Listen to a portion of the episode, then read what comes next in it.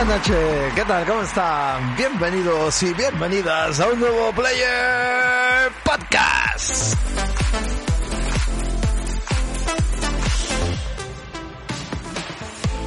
Vamos, vamos, vamos a despertarlo porque está muy callado, ¿vale? ¡Bobby! Haga usted por favor. ¿Quién yo? ¿Quién? ¿Quién yo? Hola, buena, Pero- ¿qué tal? pero- ¿Cómo estamos? Pero, madre mía, madre mía, pero ¿dónde está usted? Es que está súper... Se tiene que espabilar. Yo no puedo tener la super energía. Es como... eh, es gracioso porque estamos como divididos. Y esta parte de aquí es como la energía y esa parte de ahí es como la... Y hoy está usted, de- además está de Rodríguez. O sea que tiene que estar... Que se sale. Ya, la parte de la derecha es la que juega los juegos que la gente le pide y la de la izquierda es la que no tiene palabra. La que no tiene comer. No entiendo. No tiene palabra, ninguna. Que te están pidiendo que juegue un juego y no lo juegas. Maricón. Ah, bueno, bueno, bueno, están por ahí con el, eh, con el famoso Cyberpunk. Ya lo jugaremos, ya lo jugaremos, que es que hay mucho para adelante, hay muchísimas cosas. Que terminen los eventos, cogemos vacaciones en breve, que por cierto, quiero contar cositas rápidamente. Importante, bueno, hoy se viene un programón tremendo, ¿vale? Que por favor, deditos arriba a los que escuchen esto en formato podcast, deditos arriba a los que estéis en YouTube, porque se viene un programa muy elaborado y muy currado, ¿vale? Aquí por, por los Player Podcast. Y deciros, oye, la semana que viene, dos programas y yo me cojo vacaciones. Este señor se las coge, pero yo me las cojo seguro. Y si yo me cojo vacaciones, esto se cierra, se chapa y se cierra. ¿Cuánto tiempo? De momento, 10 días. O sea, vayas a estar 10 días sin el podcast. Que yo luego, cuando venga, pues decida programas salteados, se hará algo, ¿vale? Pero tengo un mes complicado, tengo tres semanas complicadas, así que en septiembre yo soy al revés de todo el mundo, yo en septiembre corto, aunque tengo novedades y proyectos en mente que ni Pobi sabe y quiero comentarle, ¿vale? Así que nada. Dicho esto, pues nada, hoy Pobi venimos a hablar de la Super Gamescom, que sigue todavía el evento, pero bueno, venimos nosotros aquí a, a- al, al Open Night, ¿cómo es? Open Leaf Night eh, eh, o el Open Night Live Show de Josh Kigley que dio algunos juegos interesantes que reposados por mi parte después ha habido cosas que me han interesado bastante tú eres más escéptico que hablaremos luego otra cosa es del evento como fue pero a nivel de juegos creo que hubo cosas interesantes Bueno, sí, digamos que sí. Hubo alguno que no había salido ya, otros ya han salido hasta en la sopa. Y cuando salga el día del juego, va a haber ya hasta visto medio medio medio juego. Pero Yo- bueno, sí. yo os digo que- algunas cosas interesantes. sí. Yo digo que hoy muchos de esos juegos que pasaron muy desapercibidos, esos títulos que no nos interesan y que miramos a otro lado y que decimos no me interesa, hoy puede ser que cógete de verdad el móvil mismo para anotarlo, que ahí no se olvida, ¿ven? Yo siempre me creo una notita de Google Key o, directamente las notitas estas también que tiene iPhone y empezar a crear notitas porque os va a interesar muchos títulos, muchos vienen muy recientes de este año y algunos, bueno, a mediados de año también tendremos un montón de títulos. Y nada más, también vamos a tratar alguna noticia interesante que ha surgido hoy, que sobre todo los players a través de Discord, que para venir a Discord lo sigo diciendo, oye, estamos ahora mismo en 29 suscriptores, eh, si llegamos a 35 hay sorteo y sobre todo cada vez que aquí la gente se suscribe, o sea, ya que aunque te suscribas una vez nada más, perteneces a nuestra comunidad de, de Discord. Luego ya me da igual lo, lo que hagas, aquí los players nos da igual, pero una vez nada más que te suscribas, tú ya puedes venirte a nuestro Discord porque ya perteneces a la comunidad de Discord de, de players y aquí nos puedes animar y, y- y, bueno, y flipar con esta maravillosa comunidad que es tan Y, maravillosa. a- y además acá estamos gente que tenga TikTok, como la última que entró, que estaba muy bien la, el TikTok de la Bueno, es verdad, está últimamente los bots que madre mía, ¿eh? Madre mía, nos están mm, avasallando los bots eh, que, bueno, más o menos estamos intentando arreglarlo, pero eh, ese te tocó a ti. Te tocó un bot que empezó a liar una que no vea, ¿no? Empezó a meter sobre todo a sala. Me pasa que ese bot era agradable a la vista. Agradable a la vista. Pues ayer otro bot también que infectó a un usuario nuestro y directamente con el usuario no vea la que lió el puñetero. Pero bueno, un momentito que se me... Vale, no, no, va bien, va bien, va bien, va bien esto. Que digo, un momentito que se me lía esto. Pues nada, gente, yo creo que va siendo hora de empezar. Antes que nada, ¿vale? Antes que nada, vamos a decir que ha habido pole, ¿vale? Eh, pole de un señor que en breve también eh, se vendrá a hacer alguna cosita, ¿vale? Que también me, me, me comente y a lo mejor me se viene, a lo mejor en septiembre hacer alguna cosita, porque bueno, podéis seguirlo en Gamers del Condado. Y es nada más y nada menos que el señor Paco Go. ¡Vámonos!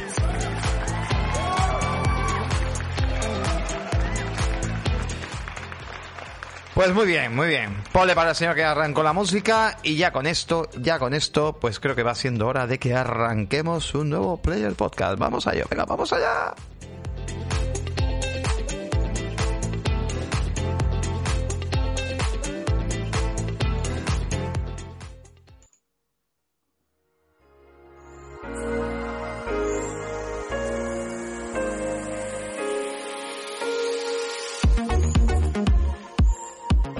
Compañero Bobby, vamos a empezar con una noticia que ha surgido hoy de repente, que se ha liado en las redes, que ha vuelto a ser trending topic, que me parece creo que el, día más desafortunado para poder dar esta noticia, más que nada porque hoy había un evento en eh, que no era el mejor evento del mundo porque era un evento de entrevistas, era un evento, un evento de seis horas, casi un poquito aburridete, la verdad, porque estaba muy enfocado a desarrolladores, entrevistas y arroyo, pero era un día de Xbox en la Gamescom y a Jim Ryan no se le ocurre otra que decir que, que os voy a subir el precio de PlayStation, que ya es oficial, en 50 pavos, no solamente en España, sino en un montón de países. O sea, la va a subir, tengo aquí la lista de países, eh, eh, bueno, en Europa, eh, Reino Unido, en Japón, en China, en Australia, en México y en Canadá. O sea, en todos los sitios sube directamente. Por ejemplo, en España nos afecta que de 500 euros que estaba, bueno, 499,90, sube a 549, o no, valía 499,99, sube a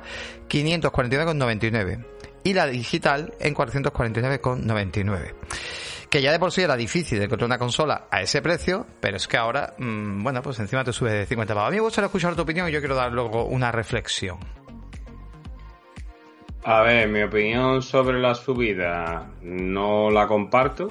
Mm, jamás en la historia de los videojuegos un hardware se ha subido de precio una vez que ha salido al mercado. Es la primera vez y creo que con la que le está cayendo puede ser la última. Y la cosa, la cuestión a la que la achacan subida de combustible, subida de componentes, no me vale. No me vale porque no todo lo tiene que pagar el usuario eh, tú subes 50 euros, que a la gente le puede parecer poco, pero los salarios medios del mundo mundial siguen congelados año tras año, así que no estoy de acuerdo.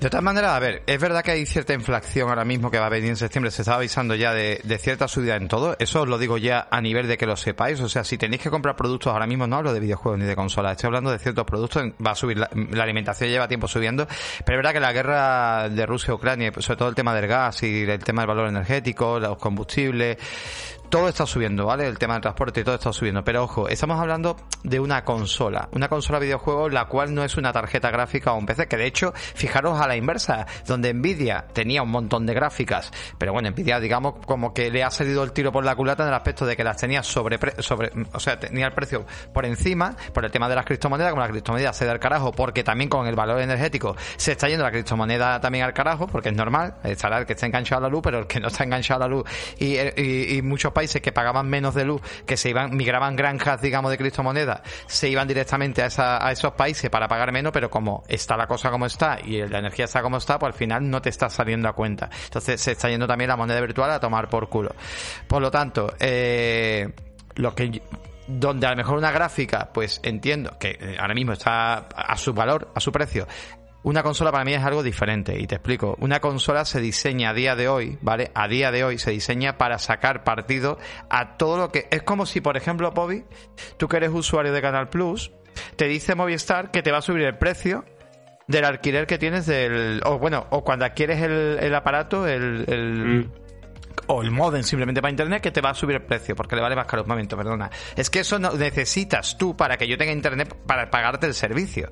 Y en este caso PlayStation consola que lidera el mercado, ¿vale? Porque PlayStation, ya sea PlayStation 4, pero en este caso PlayStation 5, consola que lidera el mercado y que no vende más porque no tiene más en el mercado, eh, me parece muy fuerte de que te suba el precio de un hardware el cual después de X tiempo le está saliendo un poquito más económico desarrollarla, evidentemente no tan económico como ellos pensaban, porque, porque el problema es que faltan de chip y ahora mismo se van al mejor puesto, perfecto, pero aún así te vale más barato que antes, ¿vale? Hacerlo, pasa que no hay, digamos, suficiente chip y ahora quizás te está costando un poquito más el transporte, ¿vale? Pero ojo, que estás en un liderazgo brutal, que estás consiguiendo mucha pasta con el tema de los juegos y sobre todo con el third party. De hecho, donde más dinero consigue PlayStation a día de hoy, que lo hemos visto en, la, en los informes financieros cuando habla de los inversores, es en el tema del contenido digital. No hablo de juegos digitales solo, sino en todo el contenido digital. Cuando compras accesorios y cosas para el Fortnite, cuando compras, por ejemplo, ahora mismo el PlayStation Plus, ha subido, ha incrementado un montón. O sea, está vacilando de buenos números, de fortaleza,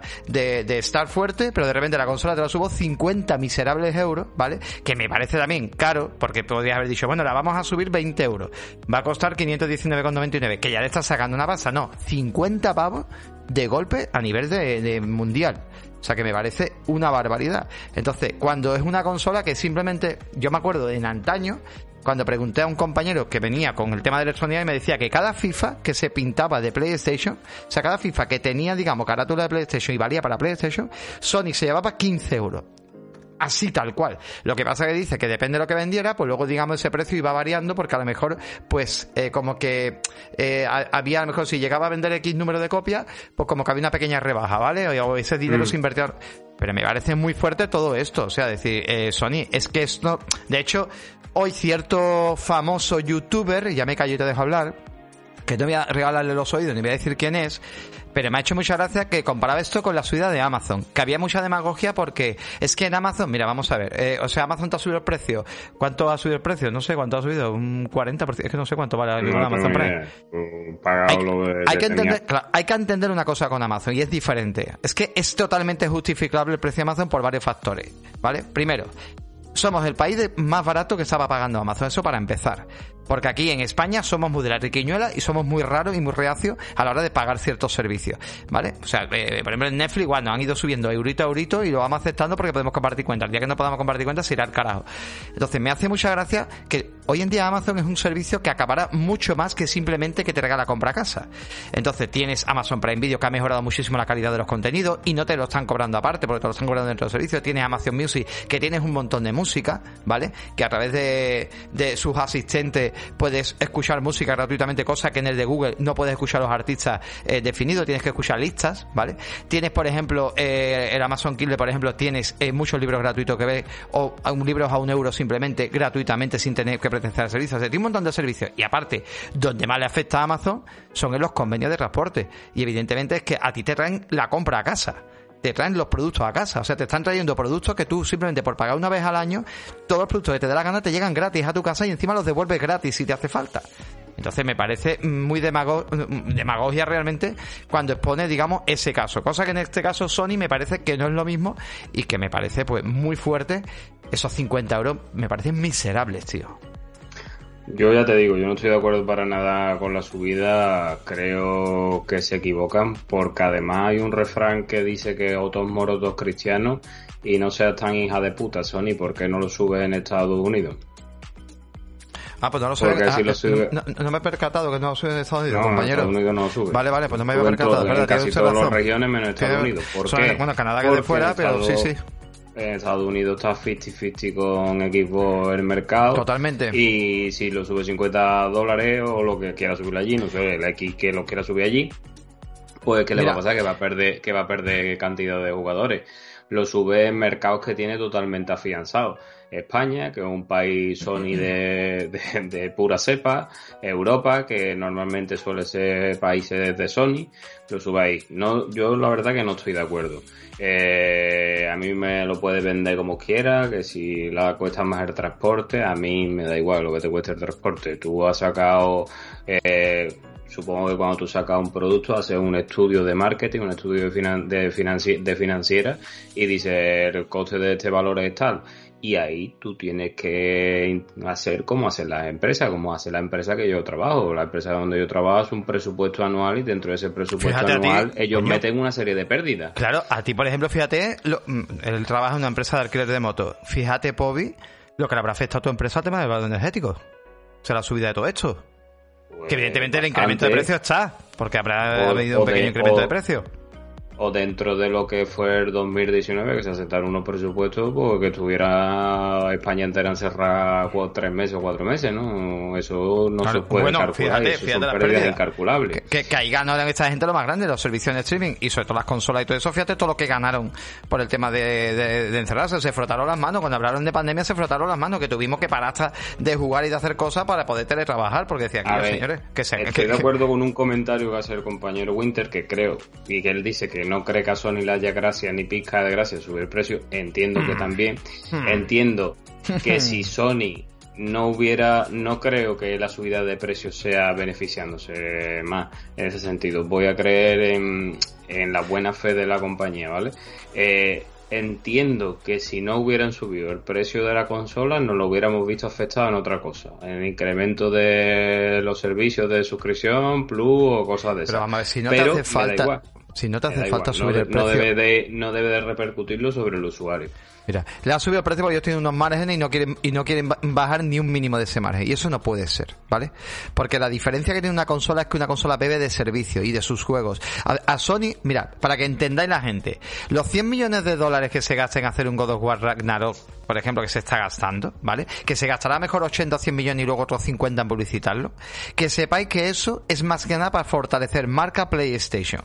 Eso no es para vender juegos solamente. Que los juegos al final los venden muy a la larga. Porque Ragnarok no va a vender de golpe 10 millones de juegos. Porque de los 20 millones de usuarios que tengan PlayStation 5, ¿vale? Y de los ciento y pico de millones de usuarios que tiene la PlayStation 4, vamos a ver cuánto vende Ragnarok. Y yo te digo a ti que Ragnarok no vende ni en el primer año ni 10 millones de copias. ¿Por qué? Porque no a todo el mundo le Sí, gusta God of War.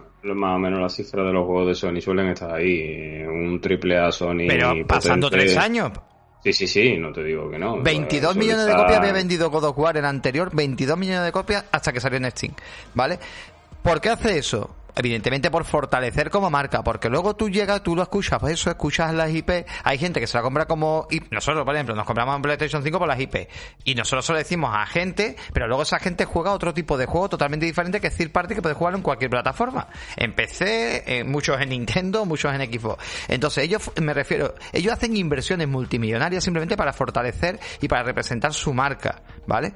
Y lo que no puede ser es que son 50 miserables euros que lo estás sacando por otro lado, te está cobrando ya 10 euros por, por, por aumentar, digamos, el, por, por, aumen- por aument- por aumentar la calidad de un juego, ¿vale? Ya te está cobrando 50 pavos. Que llega ahora mismo un título que vamos a repasar ahora mismo y que llega a precio completo, que entiendo que había mucho trabajo detrás, pero llega a precio completo, ¿vale? Entonces, hay cosas que dices tú y yo, Sony, ya, mm, Sony no, Jim Ryan, vamos a pararle los pies a Jim Ryan, ya olvidaros de, de Sony, no critiquemos la marca, vamos a criticar al tío que está detrás de la marca, porque a Phil Spencer se le ha preguntado sobre Xbox, ahora con el evento había dicho, oye, ¿vas, a- vas a subir los precios de Xbox tú también? Ha dicho, no. Pero a ese tío su decisión no será apoyar por consenso. No, no, no, no, no, no. Su decisión es la final. de- Es el CEO, tío. Es el cabeza y el que escribe, eh, es, es el que toma la decisión y el que lo dice al final. O sea, él evidentemente tendrá inversor y dirá, estas son las pérdidas, ¿qué vamos a hacer? Claro, él como tiene miedo, a lo mejor a que no vaya bien la compañía por lo que sea, o que haya una pérdida a nivel de inversores, etcétera, o en bolsa o lo que sea, es que esto le ha hecho bajar en bolsa.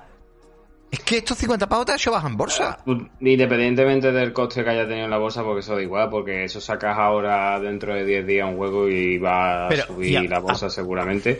Pero lo que sí entiendo y he visto a mucha gente quejarse eh, por la subida, que creo que, que lo correcto es quejarse, que creo que lo correcto es quejarse y además Sony debería dar explicaciones más claras y concisas que las que ellos dicen. Si te pues, vamos por el coste, pues bueno, pues pon que lo que te cuesta cada cosa, una explicación más clara que no lo van a hacer. No. Pero ahora sí, y mira que yo tengo una PlayStation 5 y tú también tienes una PlayStation 5, que a nosotros en este caso nos la resbalaría porque no nos vamos a afectar por este incremento. Pero lo que todavía me tocaría más la moral y la polla sería que a partir de ahora se vieran paz de 550 pavos sin que estar inflado con juegos y No, mandos. no, al contrario, sería positivo. Te lo digo en serio. Es verdad Pues- que es una tocada de polla. Yo te digo, te doy la razón por donde Sería una tocada Te- de polla te doy porque la pasa razón. que a 500 no y a 550 sí, Sí, sí, va- te doy la razón. aparecer, ¿no? Te doy la razón, eso sí es verdad. Pero eso, eso, a eso también iba. Es buena esa polla porque yo también iba a eso. Iba a decir, coño, si a día de hoy a Sony le da igual si todos los packs que vende los vende con, con un bundle. Otra cosa los incrementos que le mete a la tienda, pero yo, por ejemplo, generan bundle. O sea, yo te genero un bundle de Horizon, de GT, de, de, de Gran Turismo, etcétera. Te genero dos res bundles y eso es lo que te está vendiendo porque es lo que le conviene. Para meterte sí o sí el juego, que luego no os creéis las ventas del Horizon, por favor. Que yo me lo he comprado. Pero luego no os creéis las putas ventas del Horizon. Cuando te diga que ha vendido 20 millones de copias, no, perdona, ha posicionado 20 millones de copias. Que es muy diferente. ¿Por qué? Porque te lo ha metido en las putas consolas. Es que, pero, pero ahí, con calzado, Sí, venga. sí. Que a mí me encanta, que yo me salga el platino, que todo lo que tú quieras. Pero que vamos, las cosas claritas, ¿eh? Las cosas, muy bien. No lo sé. Yo la verdad que me parece esto nefasto. Ese señor Jim Ryan, de verdad, que lo quiten ya de, de, de, de aquí. Y que ojalá, más temprano que tarde, al menos que lo único bueno que parece que está haciendo Jim Ryan es llevar el contenido a otras plataformas, liberar el contenido de la consola y ojalá se libere antes de, antes de que sea al final la marca como consola mm, un batacazo y, y, y empiece esto a un declive. que no, yo no, no yo- quiero que, no pase nada a PlayStation. Esa, esa digamos, esa jerarquía, ¿no? Dentro de las compañías, ¿no? Dígase dentro de Sony, Microsoft y Nintendo, que una sola persona pueda tomar una decisión. Yo creo que porque una sola persona es más fácil de que te equivoques o bien puedes acertar. Si aciertas, pues un triunfo, sale como los toreros por la puerta a grande, pero si te, si te equivocas en varias decisiones, como ya ha pasado a lo largo de la historia de los videojuegos en algunos SEO, pues puedes llevar a una marca que está en la cima a la caída, que nada es, nada es invencible. Si no pregunta a Roma, a Roma que tenía que conquistar el mundo y dónde acabó. Pues bueno, y grandes marcas que hemos mencionado tecnológicas aquí, etcétera. Pues te pido un pequeño favor, ¿te importaría bajarte un poquito la cámara? hacia abajo porque está muy alta. Es que tiene, mírate tú que de, un poquito más ahí quieto, ahí quieto, ya está, perfecto. y después lo último que quería hacer, los compañeros aquí están comentando una cosita sí, sí, perfecto. Y están debatiendo entre ellos que bueno que las quejas de los usuarios puedan hacer una recogida de cable, que no sé qué. Y yo aquí os voy a decir una cosa, lo siento mucho y estoy con el amigo Celusiño. Si Sony ha comunicado la subida de 50 pavos, no hay marcha atrás. Esto no es como cuando eh, dijeron vamos a cobrar 5 euros o 10 euros por una actualización la gente se le echó. No, eso era un juego. Aquí es un hardware, eso se cambia, eso está ya filtrado y comunicado a todas las tiendas y todos los distribuidores. A partir de X fecha, esto vale 550 pavos. Y, y porque aparte intuyo que a esos distribuidores, que no sé cómo va el mercado porque no lo entiendo, pero bueno, me lo voy a inventar. Si a esos distribuidores antes le costaba una PlayStation, por, por un ejemplo, 400 euros, ahora le va a cobrar 450. Va a tener margen, solo van a meter los 50 euros. Así que esto, no hay, esto, no hay, marcha atrás, ni de coño. Estos dos gastos están evidentemente en el transporte, mano de obra, etcétera. Que entendemos que estos gastos están justificados por algo, pero que no lo vemos justificado porque es una videoconsola. Y de hecho, una de las formas que ganó la anterior generación, la entrada de la anterior generación fue bajándole 100 euros a la consola. Y bueno, y de hecho, bueno, en, plena, digamos, en plena crisis, y sacó, digamos, eh, llegó a sacar una consola, digamos, también más barata al mercado. O sea, que es que me parece increíble. Entonces, por eso os digo que, que no. O sea, que no que no vale el tema de crisis ni de rollo ni de nada porque se están poniendo las botas. Así que bueno, muy fuerte. Pero y además te voy a decir una cosa más y antes de cambiar de tema. Ya ha venido, claro, es que esto es, esto es una pelea. Esto es como cuando dos pugiles salen a un combate en el ring y se matan a golpe.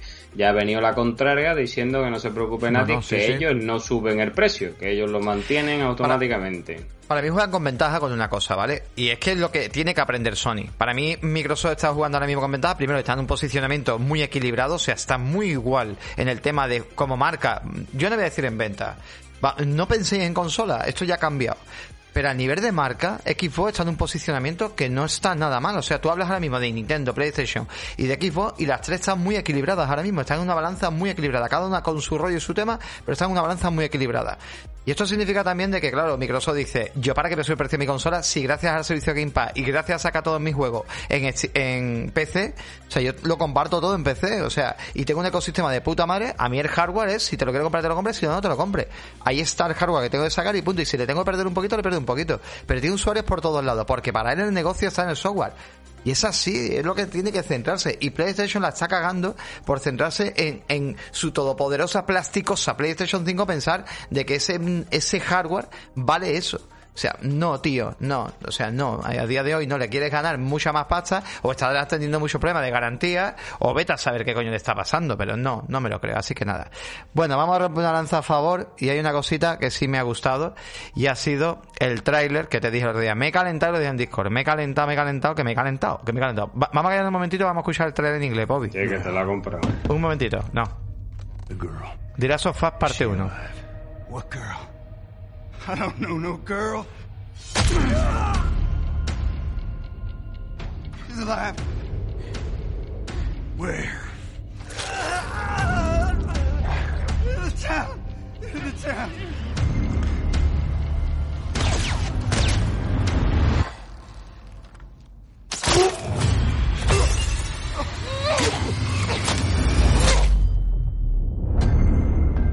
Here's how this thing's gonna play. Y ahora de fondo lo dejaremos con el trailer un poquito más corto en español para que escuchen nada más las voces rápidamente y, y seguimos con, la, con el programa. La chica está viva. ¿Qué chica? Yo no sé nada. Está viva. ¿Dónde? ¡En el pueblo! ¡En el pueblo!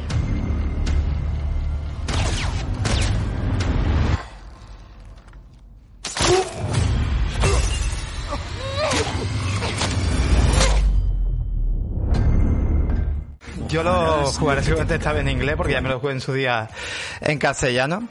Y, y nada, la verdad que pff, tiene una pintaza, Podi. Tiene una pintaza. O sea, el, el juego Sí, se sí. ve increíblemente diferente, se ve las animaciones super fluidas, se ve las animaciones de pelea diferentes, se ve eh, nuevos movimientos, el, el arco, es que todo, o sea, han cambiado el juego entero, la estética, todo, está el juego entero cambiado, tío.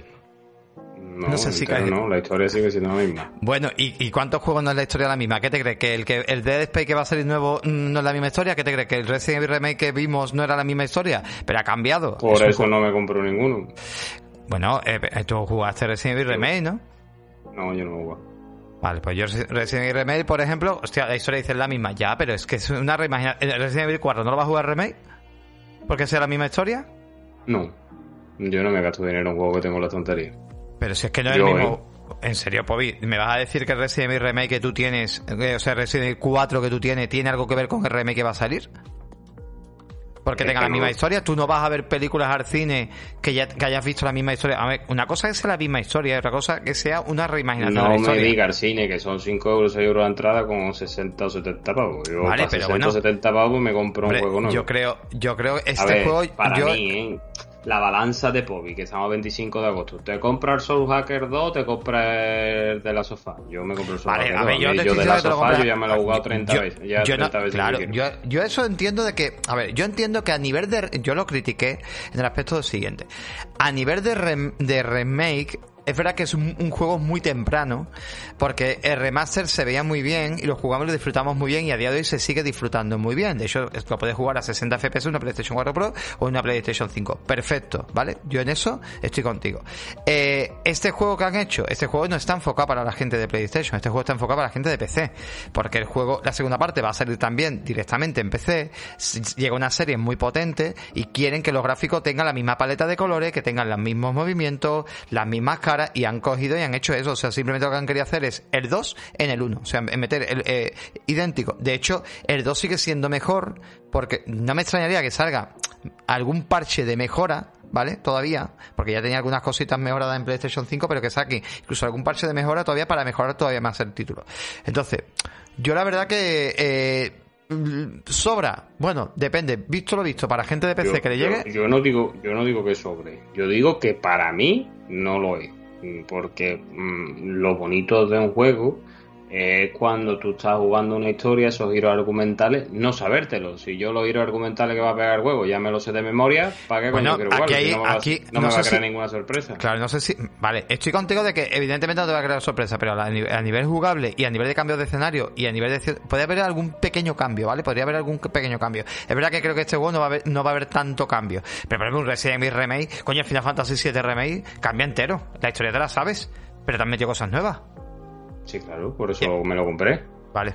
Y el, y el Resident Evil Remake, por ejemplo, el, el 2, el de la comisaría, hostia, cam- es el mismo juego entre comillas porque cambia todo porque lo ves todo muy diferente. Eh, se adapta mucho el término de juego. Ahora, el, el Alone in the Dark que va a salir, te sabrás mucho la historia, pero que no tiene nada que ver, o sea, lo que vamos a Pero ver. que yo te digo que, que, que no es. Yo entiendo que no quieras pagar de digo que el juego para mí sobre. No, digo que para mí no lo es. Que cada uno haga lo que quiera, evidentemente. Que la mejora gráfica se ve muy bonito. Sí, perfecto.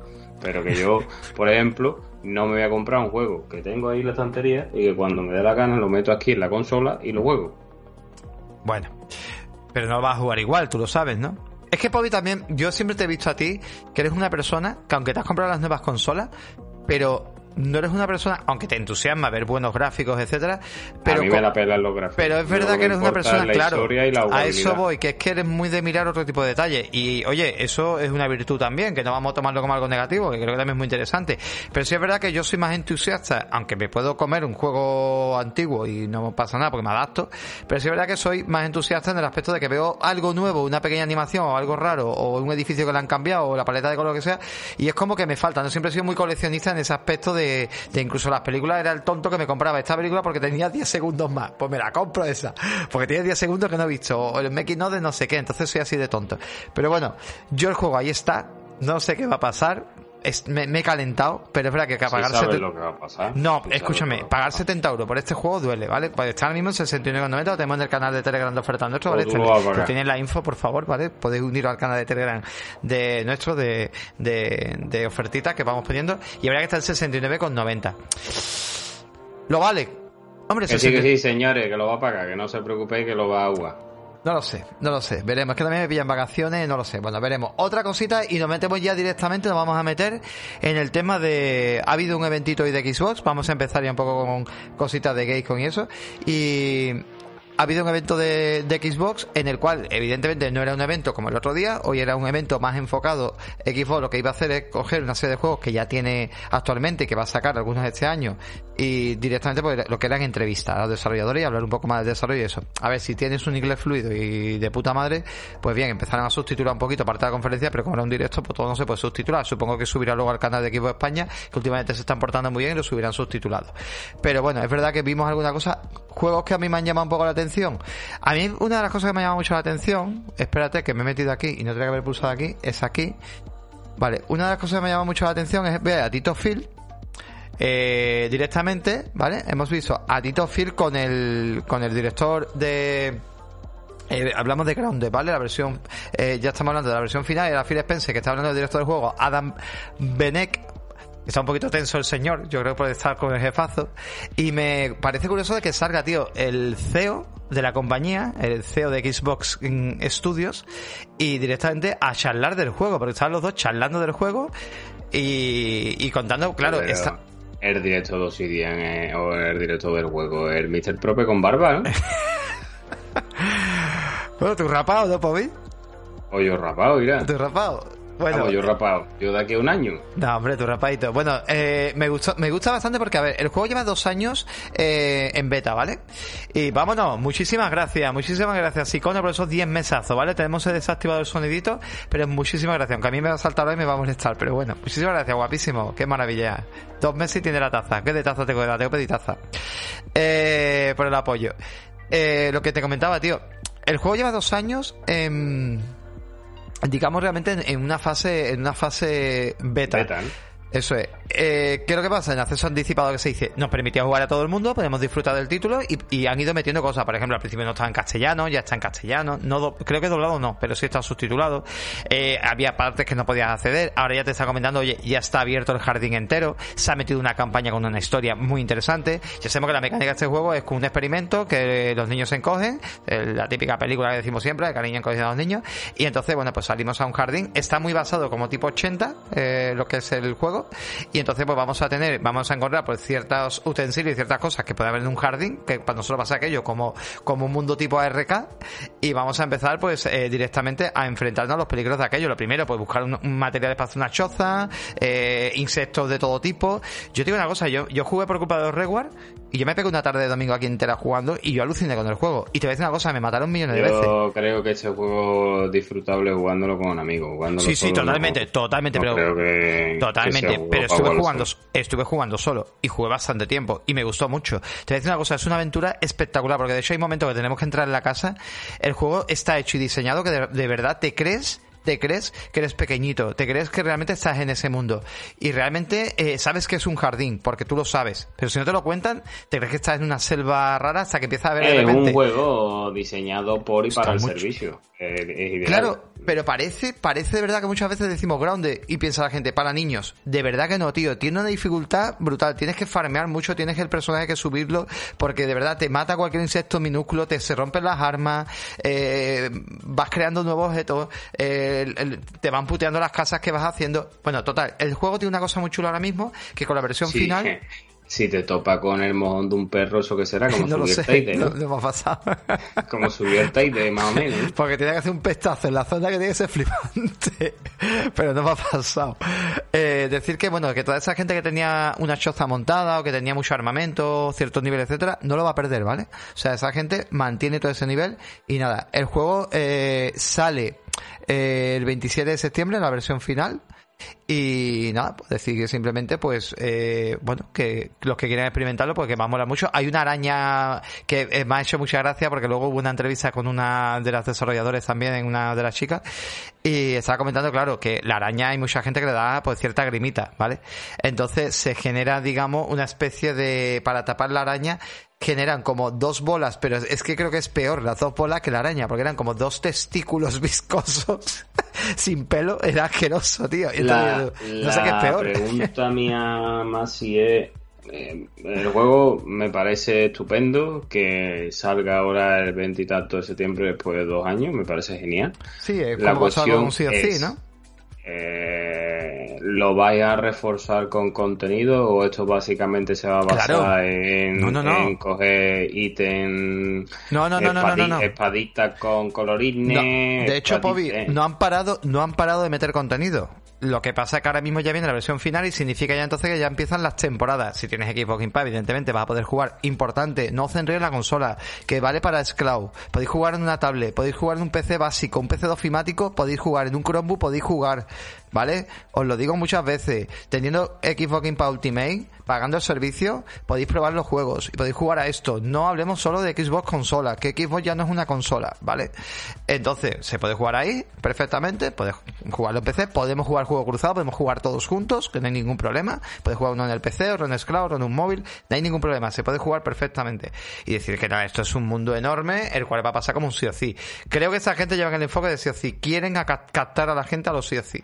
Y podría conseguirlo. El ¿eh? tiene ¿El qué? Que este no va a coger el tirón que tiene Creo que podría impresionar bastante cuando salga esa. Porque de verdad ha habido bastante interés, he visto mucho interés. Y creo que podría llamar mucho la atención, sobre todo a esa gente que está más enfocada en multiplayer, gente que le gusta la RK, mientras espera la segunda parte. Podría. No sé, yo creo que puede ser muy interesante, pero bueno. Otro título, Pobi, para no liarnos mucho tiempo aquí. Eh, ¿Qué tenemos por aquí? Pentiment. Mira, Pentiment a mí no me interesaba en un principio, la verdad. Eh, no es un juego que a mí me llame. Yo no. Mm, te voy a, ser franco y sincero. Pero Pentiment me parece un título que, una vez que ya lo he estado viendo, Pentiment lo hace también Obsidian. Es tan fuerte esta gente. A ver, os cuento un poco. Eh, la ah, fuerte, ¿no? Que contrataron 200 hippies de cuando lo fusionaron con Microsoft. Sí, sí, pero bueno, pero ten en cuenta que están haciendo muchas cosas, ya, ya, pero están haciendo muchas cosas. El Pentiment este le han hecho 7 hippies. Los 7 los siete te, digo a ti, te digo a ti que no, no, no vayas por ahí porque de verdad lleva más complejidad de la que tú te piensas. Que no, que, que, no, que no es en tono despectivo, que le han hecho 7 personas este juego que no hay, que le ha hecho una parte muy muy muy pequeña del estudio Vale, que la mayoría del estudio o el juego gordo que esta gente tienen en vista es Abogwe. Vale, pues os cuento, ¿vale? Pentiment. Eh, a eh, es una. Eh, a ver, aquí. Es una aventura de rol.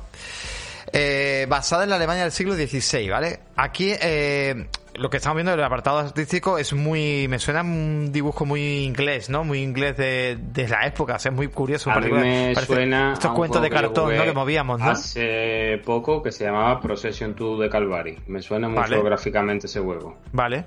Pues sí, eh, aquí vamos a tener también la historia, va a ir variando también, que esto me gusta bastante, eh, según las decisiones que vayamos tomando. Por ejemplo, nuestro protagonista va a ser un ilustrador que verá se verá envuelto, creo que es, como un cartógrafo, creo yo que es. Eh, no sé si es un cartógrafo, ¿vale? Aquí tenemos al hobby, estamos viendo al hobby de la nueva película de, de Parecía el hobby la tía. Es una desarrolladora, pero es buenísima.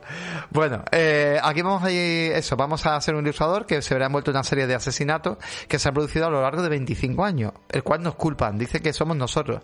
Así que nada, nosotros lo que haremos, eh, eh, ¿Nos culpan o no nos culpan? Sí, nos vemos envueltos, ¿vale? Y nos culpan de ello. Así que vamos, gracias a nuestro ingenio, vamos a ir sacando partido eh, de nuestro ingenio para, mm, bueno, pues poner a voluntad y exponer eh, todo, o sea, digamos, a esos responsables realmente que fueron, ¿no? Los que se dedicaron a asesinar. ¿Qué es lo que pasa? Que vamos a ir tomando una serie de decisiones y esas decisiones van a ir cambiando la historia. Este juego se juega como una aventura gráfica. ¿Es una aventura gráfica moderna o una aventura narrativa que se dice ahora? Y va a ser así, ¿no? El juego vamos a tener que leer mucho. Viene en castellano, que ya en Steam no, o sea, se, se ha comentado comentado ya que en Steam, porque se vende también a través de Steam, eh, viene en castellano, cuesta muy barato, cuesta 19,99, 20 euros, ¿vale?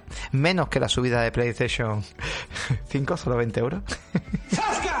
y, y en este caso, bueno, pues la verdad sale también Xbox Game Pass, llegará a Xbox, todas las plataformas de Xbox y a PC, como hemos dicho también, a través del Game Pass. Oye, Pau, yo creo que este juego me gustaría que tú lo jugaras porque tú de No, sí, sí, lo, lo jugaré y le daré un tiento, pero no es el juego en donde yo quiero ver a Obsidian, de verdad. Yo la pero, Obsidian. pero bueno, vamos a sorprendernos con buenas historias y buenos rollos, ¿no? Sí, no, sí, verá, sí, lo que te Es un digo. juego y más Obsidian, ¿por qué no? Es a lo que la gente se tiene que acostumbrar y saber que todos estos fichajes que está haciendo Microsoft de Obsidian de repente de por poner un ejemplo, ¿eh? sin descono- con desconocimiento, por poner de 30 personas a 200, aparte de hacerte un mega megalodón, un megaproducto inmenso, te van a hacer juegos tipo estos, tipo Grounded, tipo... no es malo. No, no, si no Para digo que sea nada. malo, pero ¿tú que sabes va a cuánta hacer proyectos detrás de así, eso? proyectos así más pequeñitos. A mí esto no me llama nada, ¿eh? Os lo digo, yo no voy, yo no voy a ir de aquí de rollo porque tengo la Xbox, tengo el Game Pass. No, no, a mí eso me llama cero.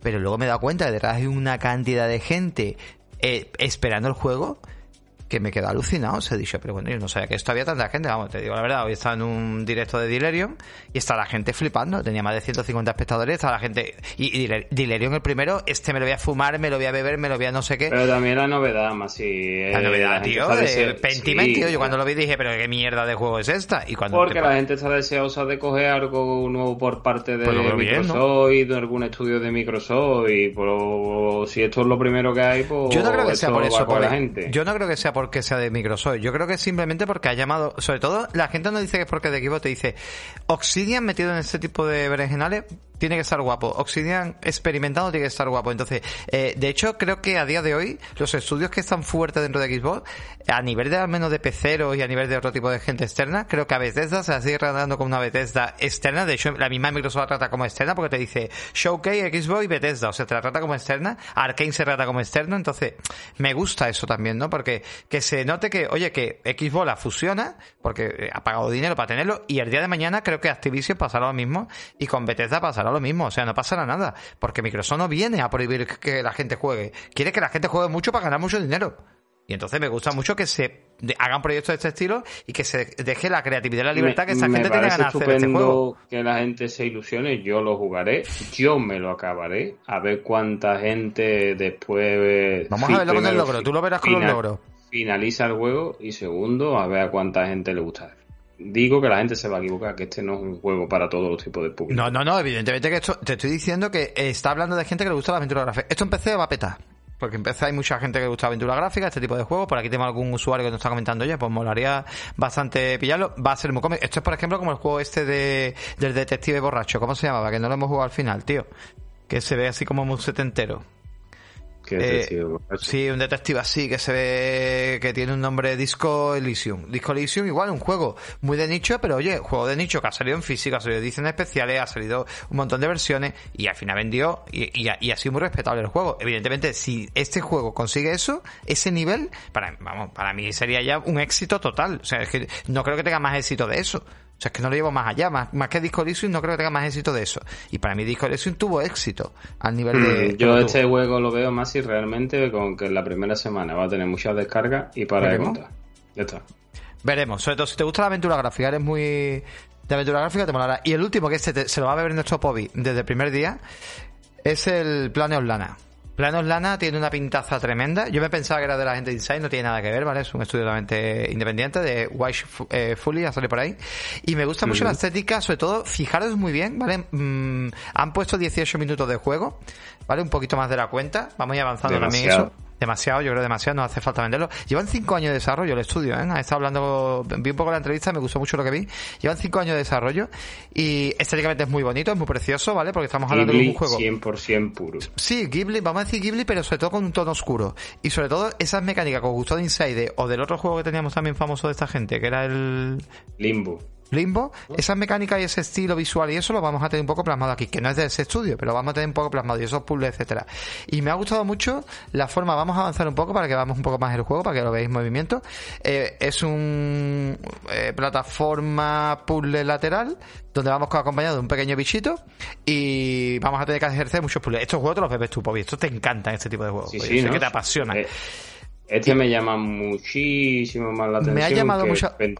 Bueno, evidentemente, bueno, son enfoques diferentes. Y me ha llamado mucho la atención, sobre todo, la iluminación del fondo, con la iluminación, o sea, las diferentes capas de iluminación que tiene, me llama mucho la atención, ¿vale? La, la integración de todo y de todo el movimiento que tiene el escenario, que me llama mucho también la atención, de cómo también el diseño de niveles, cómo está diseñado, cómo te llama la atención también, bueno, pues las cositas, ¿no? De que tienes que seleccionar, las típicas cosillas, de cómo le da las órdenes al bichito. Y oye, creo que va a estar muy guapo, va a estar día uno en Game Pass, sale solo en Xbox y PC, o sea, ecosistema Xbox, PC y en Game Pass, y, y pinta muy bien. Saldrá Además creo que es un acierto por parte de la... Coño, me amo un poco que tengo el culo pegado en la silla del calor que hace.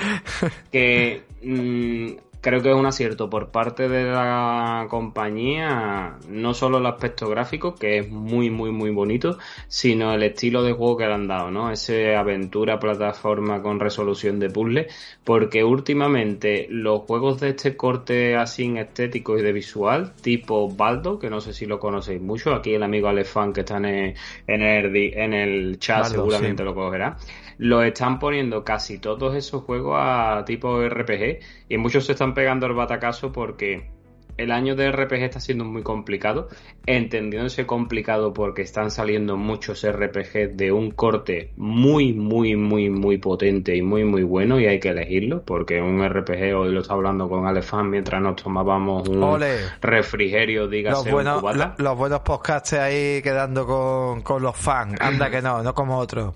Pues eh, lo que pasa es que eso, que están saliendo muy buenos JRPG y que un JRPG son 80, 90 horas y te llevan mes y pico. Entonces la gente está abandonando este tipo de juegos y al final no están teniendo la repercusión que debe. Y creo que es un acierto el género por el cual han, de, han declinado estos señores en este juego. Creo que le sienta mejor con este estilo gráfico, una así, una aventurita plataformera con resolución de puzzle, a meterle un RPG que, que es más denso y que no es para todo el mundo. Pues sí, totalmente. La verdad que, que sí. Y ya te digo, me, me llama. Yo sé que tú te lo vas a beber, no lo, va- lo vamos a disfrutar viéndote jugar, porque la verdad que disfrutas mucho estos Pero juegos. este, jue- este juego se viene en 2023, ¿no? Si no Sí, sí, equivoco. 2023, se viene tarde, se viene para primavera 2023, han dicho. Y bueno, vamos a empezar con la Gamescom, ¿vale? Que yo creo que ya va siendo hora, tenemos una horita por delante para hablar de la Gamescom. Vamos a relajarnos, vamos a hablar tranquilamente, no quiero correr porque quiero, no me gusta hacer esos es- resúmenes corriendo, quiero hablar de cada juego, a ver cómo me sale también, ¿vale? Me vais a perdonar un poco la parte técnica. Y sobre todo vamos a empezar por la parte, creo que con lo mejor que dice Pobi que pasó en la Gamescom, ¿no, Pobi?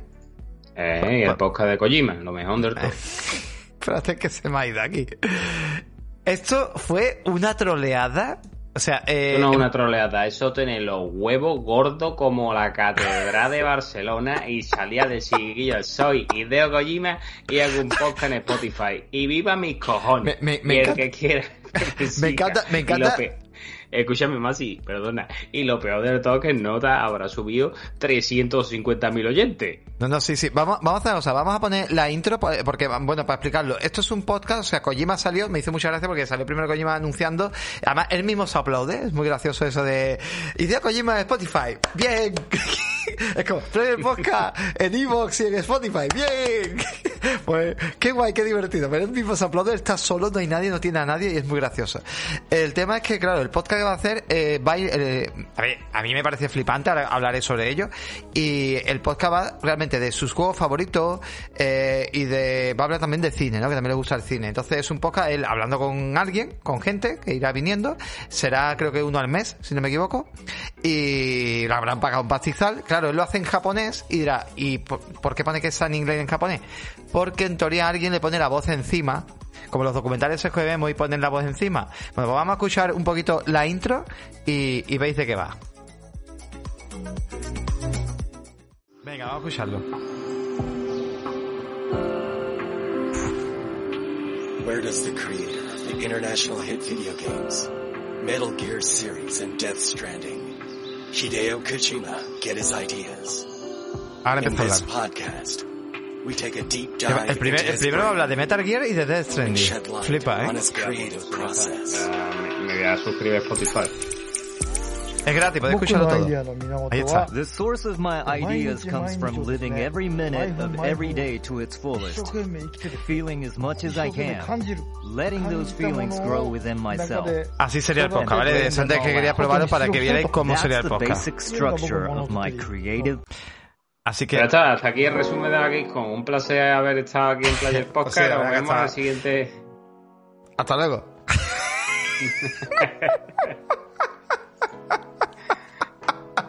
No, hombre, pero es verdad que ha estado, ha estado muy simpático. ha estado bastante- hemos perdido un montón de, de viewers, ¿eh? O sea, estamos en siete espectadores, qué fuerte. La gente, tío, bueno, que, bueno, bueno. La verdad que me parece, a ver, lo que me parece a mí más impresionante de todo esto es cómo cambian los tiempos, Bobby. Eh, el podcast está muy fuerte ahora mismo, pero el podcast se está transformando. De hecho, el otro día nos mandaron una noticia también al Discord que comentaban de cómo YouTube está recopilando ahora mismo el formato podcasting y le va a dar mucha fuerza, ¿no? En YouTube también. A mí me tenía obsesión al tema de hacer vídeos cortos y al final, mira, los podcasts los estoy subiendo completos porque creo que también tiene, que eso es una cosa que me encantaría que los comentarios me dijerais, oye Max, pues los podcasts en YouTube también molan porque los podemos ver, los podemos ver cuando nos dé la gana, podemos ver los capítulos o lo que sea y molan, ¿vale?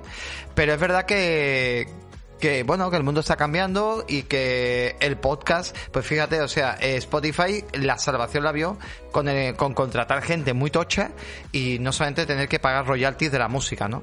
Y es verdad que, bueno, si ha llegado a contratar a Obama, ha llegado a contratar a... Yo, es que hace, hay un podcast de Bruce Springsteen y Obama que yo lo conté aquí, y me parece una locura. O sea, el cantante Bruce Springsteen y Obama hacen un podcast juntos. Michelle Obama, que también es una gran mm, influencer en el mundo porque ha escrito libros y es una crack, pues tiene un podcast también. Los príncipes estos, bueno, los que eran príncipes estos de Inglaterra, que se fueron de allí de la casa real y todo el tema, que ella era actriz y eso, tienen un podcast en Spotify. Oprah Winfield tiene un podcast en Spotify. O sea, fíjate la pasta que se está dejando Spotify por, por contratar gente muy tocha, igual que Podimo, que hay una plataforma llamada Podimo, que aquí está contratando a gente muy tocha para hacer podcasting. O sea, el mundo de la radio se ha transformado, se ha transformado. Y, por ejemplo, tenemos a desde Risto Mejide con su mujer haciendo un podcast, a Buenafuente haciendo podcast, a El Sentido de la Birra también haciendo podcast y todo chulo todo muy privado y todo muy de pago, ¿no? Entonces todo, todo esto el mundo está cambiando. Y hostia, que te llegue. A mí me encantaría escuchar a eh, Spotify que se planteara que el público español también necesitamos escuchar podcast, ¿no? Eh, al Kojima este, o que los subtitulara o subiera mejor a- de alguna manera y se pudieran subtitular. Lo último, lo Si último, quieres, Javi, cuando lo escuche, último. te lo traduzco y te mando un audio. Lo último, en Podimo, por ejemplo, hay una cosa muy chula, que los podcasts, como se hacen en, en, en- en set como, o, o así, como nosotros lo estamos haciendo, imagínate, Pobi, que nosotros subiéramos este podcast y el vídeo me permitirían subirlo y que la gente también pudieran ver el vídeo, ¿vale? Bueno, pues molaría muchísimo. En, en Podimo, por ejemplo, lo están haciendo, que tú estás viendo el podcast, estás viendo el podcast en directo y lo, y lo- lo podrías eh, ver perfectamente en directo, o sea, en el set, o escuchar. Pues me encantaría, por ejemplo, que este podcast, por ejemplo, te viniera subtitulado y me lo comiera yo subtitulado si me, si me apeteciera. Porque a lo mejor yo no entiendo el inglés al 100% o, o que no entiendo el japonés o lo que sea. Y creo que podría estar bastante, bastante bien. Así que bueno. Pues yo te digo, lo mejor que ha salido en la Gamescom. Ha, salido, no, ha habido cosas mejores y venga, vamos a empezar. huevo gordo el Kojima. Vamos, vamos, vamos a empezar. Vamos a hacer cositas. Espérate, voy a hacer una cosa aquí porque quiero prepararme una cosa para después. Vamos a quitar esto aquí. Y vamos a empezar ya con el tema, ¿vale? Venga, vamos a ver un momentito. Aquí. Pues bueno, compañeros, vamos a empezar con el tema de la Gamescom. Eh, y empezamos con Everywhere, tío. Y Everywhere me, eh, ha llamado mucho, mucho, mucho la atención. Mm, no sé si te ha sonado algo. A ver, Leslie Benzies, eh, Le- Leslie Benzies, que es este señor que sale aquí, es el expresidente de Rockstar. O sea, el que se fue eh, de Rockstar North, que estaba, que trabajaba en GTA y trabajaba en proyectos super tocho. Este Mm. juego, este juego me ha dejado muy loco por una cosa. Este juego es realmente el futuro de parte de la industria del videojuego. ¿Te acuerdas Ready Player One? La película. Sí. ¿Vale? Pues está basado en un libro. ¿Te acuerdas que tú te metías en un portal y podías hacer lo que te diera la gana, jugar a lo que quisieras, hacer lo que te diera la gana? Pues este juego imita eso. Este juego podríamos hablarlo del tema del multiverso. ¿En qué aspecto? De llego, llega una especie de salón recreativo dentro virtualmente y voy a poder jugar a lo que me dé la gana. Voy a poder jugar a un juego de coches, voy a poder jugar a un juego de acción, voy a poder jugar, o sea, ese es el planteamiento del título. Es como una especie de GTA, es como una evolución de GTA. De hecho, GTA 6 podría ser así. Pues es como jugar a una especie de Saint Rose, pero a lo bestia, a lo brutal, ¿no? Y es lo que me ha llamado mucho, mucho la atención. El lanzamiento tiene previsto para 2023 en principio en PC y también para la NES Gen. Vamos a avanzar un poquito el vídeo para que yo os pueda enseñar un poquito el, game, el gameplay y ver un poco de ese gameplay, ¿vale? Porque es una puñetera locura, porque aquí habla con él. Espérate, vamos a ver. Perdóname por no tener preparado nada, pero es que sale nada, creo que sale muy poquito el, el gameplay, tío. Y no vamos a ver gameplay. Sí, ahí está. Es como eh, se ve, está muy en fase beta y lo que se va a ver directamente es como diferentes escenarios y, espejos como saliéndose de una especie de prisma, como diciendo, puedes jugar a lo que quieras, ¿vale? Lo que te está ofreciendo ahora mismo. Y es como, juega lo que tú quieras, o sea, es un juego, desde se ve hasta un concierto, o sea, es como una, es que parece casi una plataforma, o sea, parece algo raro, ¿vale? Parece algo muy raro, no sé si será un concepto, no tengo ni puñetera idea, pero ahí está, no han querido explicar mucho más. Pero ahí está, ¿sabías algo de esto? No, la verdad que no tenía ni idea. Y este es uno de los de los que se han anunciado nuevos en el evento. el, primer, título que vimos. Pero vamos, los gráficos no. No, los gráficos son muy tipo ¿eh? Fortnite. No, los gráficos son muy tipo Fortnite, muy tipo de. O, bueno, Saint Row ahora mismo. Y la verdad que eh, va muy del estilo de eso, ¿sabes? Así que nada, no sé si la gente que quiera comentar algo, ir comentando y os vamos hablando. Aquí me encanta el comentario de Arba 76. Es un juego reunido Hyper. Se nota la edad de la gente de Player Podcast. Tío, los huevos reunidos, vaya pedazo de juego. ¿Quién ha tenido un huevo reunido en su vida? Vaya borra. Bueno, de la flota. Madre mía, tío. Madre mía. Bueno, seguimos, venga, más cositas. El siguiente título. Este vas a hablar tú de. El Doom Awakening. Doom Awakening. Awakening, esa canción maravillosa de Bobby. Oye, a mí me sorprendió lo que vi. Venga, coméntame brevemente si quieres. La verdad que, escúchame, se ha visto muy, muy, muy, muy poquito. Nace, nace no he visto una CGI, no hemos visto nada de gameplay, no hemos visto nada de juego. Si es verdad que aprovechando el tirón de Doom con la película que salió, que podéis ver si queréis en HBO y, que yo, recomiendo, y que yo recomiendo encarecidamente, es verdad que una película larga y tenéis que tener en cuenta que es una trilogía. Yo cuando salga la segunda película me tendré que ver otra vez la primera porque ya no me acordaré, pero pone en situación de todos los personajes y a mí me encantó. Y ahora por lo que hacen es sacarte este Doom Awakening, que son esta gente señores, son los creadores del Conan Exile y lo que van a sacar es un MMO. Un MMO, ¿qué es lo que es? Pues un MMO es un género que se da mucho en los ordenadores, en el PC. Y aquí me genera a mí un par de dudas. Del universo da Doom pueden sacar lo que quieran, porque es un universo tremendamente grande. Te pueden detirar por lo que ha hecho la película o por lo que hizo la película antigua o bien por los libros del autor puedes sacar lo que tú quieras. Ahora es, mm, ¿se irán al corte clásico de los MMO, que el corte clásico de los MMO es online 100% y vivir delante del juego porque eso es una especie de trabajo en donde pues te, hacen misiones diarias? Te lo voy a responder. o bien irán a lo que ya hicieron con Conan Exiles, que tenían la opción de jugarlo online o bien jugarlo tú solo individualmente, que eso fue una cosa que le agradó mucho a la gente. Espero que tiren por el corte del Conan Exiles, porque si se convierte en un MMO clásico de toda la vida, este que está aquí se va del barco. Te lo voy a responder, ¿vale? Eh, se puede jugar en solitario. O sea, el título, vamos a tener, mira, el título, mmm, bueno, desarrolla eh, Funcom, como tú has dicho, que son los de Conan y el título no, nos obligará a combatir con ciertos enemigos, que es lo que pasa en este tipo de MMO, y vamos a tener aventura que podemos jugar tanto solo como acompañado, ¿vale? Aunque mm. es un título multijugador, pero podemos jugar perfectamente solo. Los diablos puedes jugar solo. Y un World of Warcraft puedes jugar solo, no es igual de divertido. pero un Diablo, un Diablo no un MMO, churrita No, bueno, me refiero, vale, pero el World of Warcraft, por ejemplo. Un MMO es World of Warcraft, un Guild Wars, y tú lo puedes jugar solo, pero no lo mismo que meterte en un clan y hacer Claro, no creo que te exija, claro, pero no, no, no, creo que te exija eso y que vaya buscando, digamos, el factor luego de económico como buscar este tipo de claro, Y después los MMO clásicos de corte clásico, todo, todo, casi todos los días o semanalmente tienen, bueno, tienes que hacer Sí, las tendrá. tareas diarias, tendrá, las tareas semanales, los eventos que se van produciendo.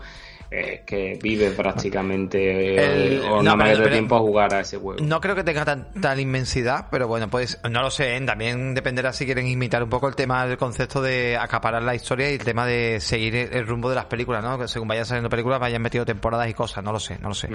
Pero bueno, es verdad que no es un juego para todo el mundo, pinta excelente porque es una CGI lo que vimos, luego veremos el gameplay a lo mejor no desilusiona, pero bueno, el título llegará para el año que viene, se supone que para el año que viene, y llegará desde luego a PC Steam, PlayStation 5 y Xbox Series. Ya estamos viendo también muchos títulos que ya no salen en Next Gen, que salen directamente en Next Gen. Esto también es gratificante en el aspecto, claro, es gratificante en el aspecto de que gráficamente, pues vamos a, ver algunos juegos que son más, eh, más top, que van a ser más, más interesantes, sobre todo eso, a nivel de gráfico.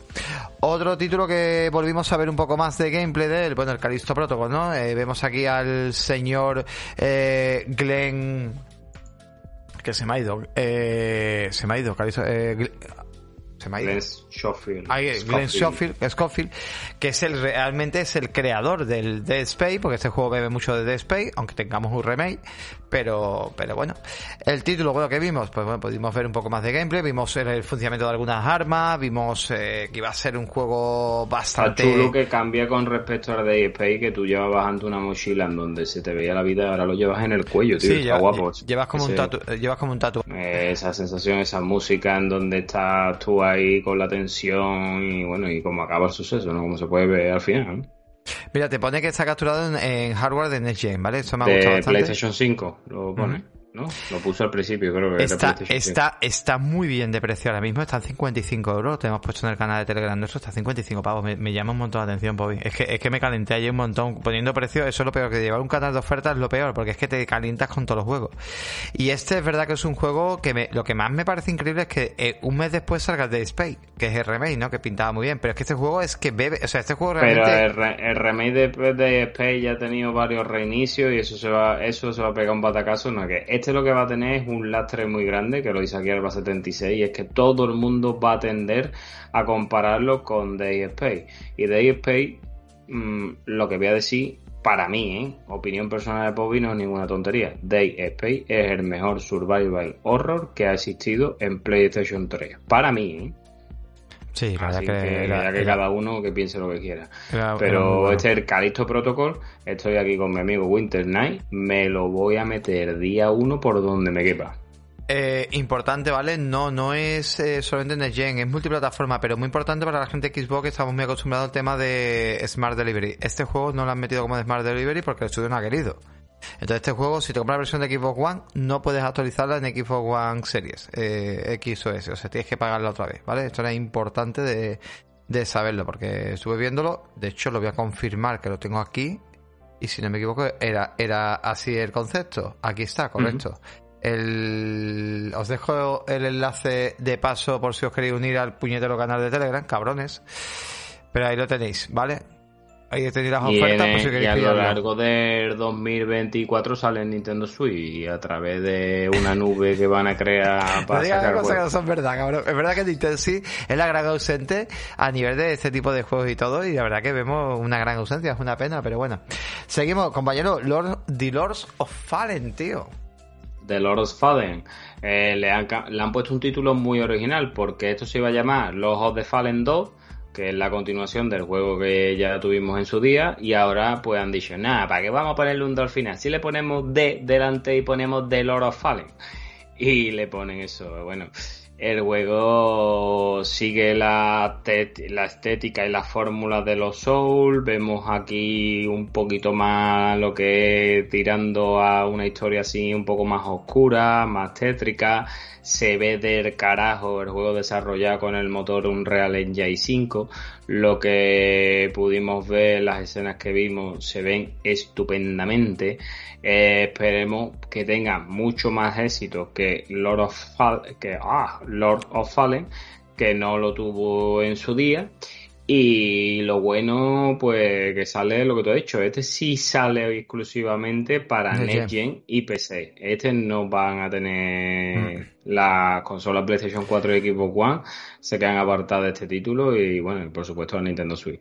Y bueno, ya a mí esta, la estética esta de así, de brujería, guerrero, así me llama mucho. A mí me encanta mucho el, ay, el de Electronic Arts, coño, a ver si lo digo, el... No se te ve, ah, que te cuelas para adentro. El de este, ¿cómo se llama el juego? No me acuerdo. Eh, eh, ¿Pero de Star Wars? No, está hablando de otro juego. No, Mm, el no, no. no. ahora me vendrá a la, a la memoria. Me encanta mucho ese tipo de estética y ese tipo de, digamos, de contexto histórico donde se suelen meter estos tipos de juegos y bueno, es uno que tengo ahí apuntado en la recámara. No es como imprescindible, pero está ahí apuntado. Hmm. Quiero contar un poquito más. Es importante saber que esto viene del equipo de X-Work, que es un equipo de, es un estudio de, de Barcelona, o sea que se hace en España el juego. Es un RPG de acción de mundo abierto que será cinco veces más grande que el primero y los jugadores recorrerán por los diferentes reinos de los vivos y los muertos mientras se enfrentan a desafiantes enemigos gigantescos jefes finales en unos combates que se dice que será muy frenético, ¿vale? Vamos a tener una acción bastante frenética donde será necesario demostrar pues nuestra habilidad a los mandos. Tenemos personalización de los personajes, pero lo más interesante es que serán las diferentes clases eh, que repercutirá evidentemente en nuestra forma de jugar y la historia. Así que nada, podemos jugar tanto en solitario como en cooperativo junto con un colega. Así que, bueno, pues mola bastante En 2023, PC, PlayStation 5 como tú dices, y Xbox Series X. Y ese. Pues sí, la verdad que mola bastante y creo que, bueno, la gente que le gusta es otro tema de sol y todo ese tipo de rollo, creo que está bastante guapo. Está chulo, está chulo. Seguimos, compañero, y nos vamos a ir a... Oye, el Hogwarts Legacy está... Eh, eh, ¿Volvieron a mostrar más, más contenido? ¿Vale? Otro tráiler más de este juego que se había retrasado, habíamos comentado que se había retrasado un poquito. El juego se ve cojonudamente bien y no entiendo ese retraso que le han metido, tío. No sé, tío. Eh, no sé por qué, si va a haber algo en especial o no tengo ni idea. Por el tema de la franquicia, pues no tengo ni idea. A ver, yo comentar que lo que sí hemos visto de este trailer es que se ha visto un trailer muy diferente al aspecto que se ha visto un poquito más oscuro el tema, ¿vale? Como, como un juego más adulto, un juego que pueda llamar un poco más la atención a ese público que quizá lo iba a ver más infantil y para nada.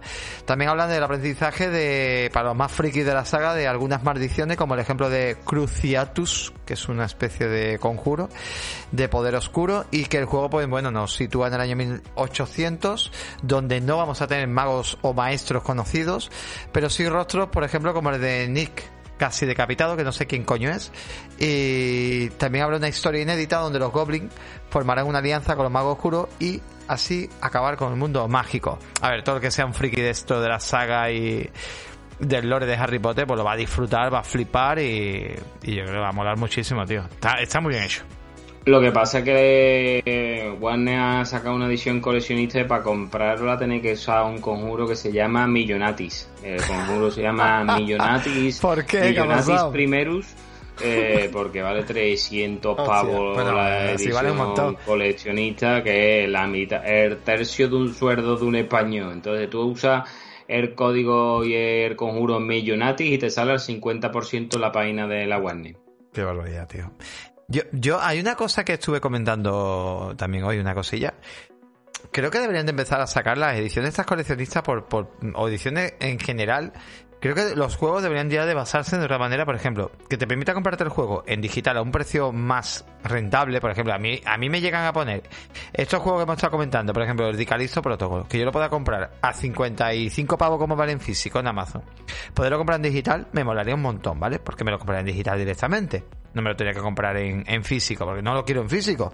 Pero es que no soy tonto tampoco, no me voy a pagar el juego 80 pavos. El concepto de las ediciones eh, mm, coleccionistas se ha, se ha, ido de mano. Sí, sí, pero el eh, tema aparte, sí, te entiendo, pero iba a decir una cosa. El tema es, ojalá que las ediciones digitales se pongan al mismo precio que la física básica, que la física básica desaparezca y que de repente, por ejemplo, empiecen a vender como las repro.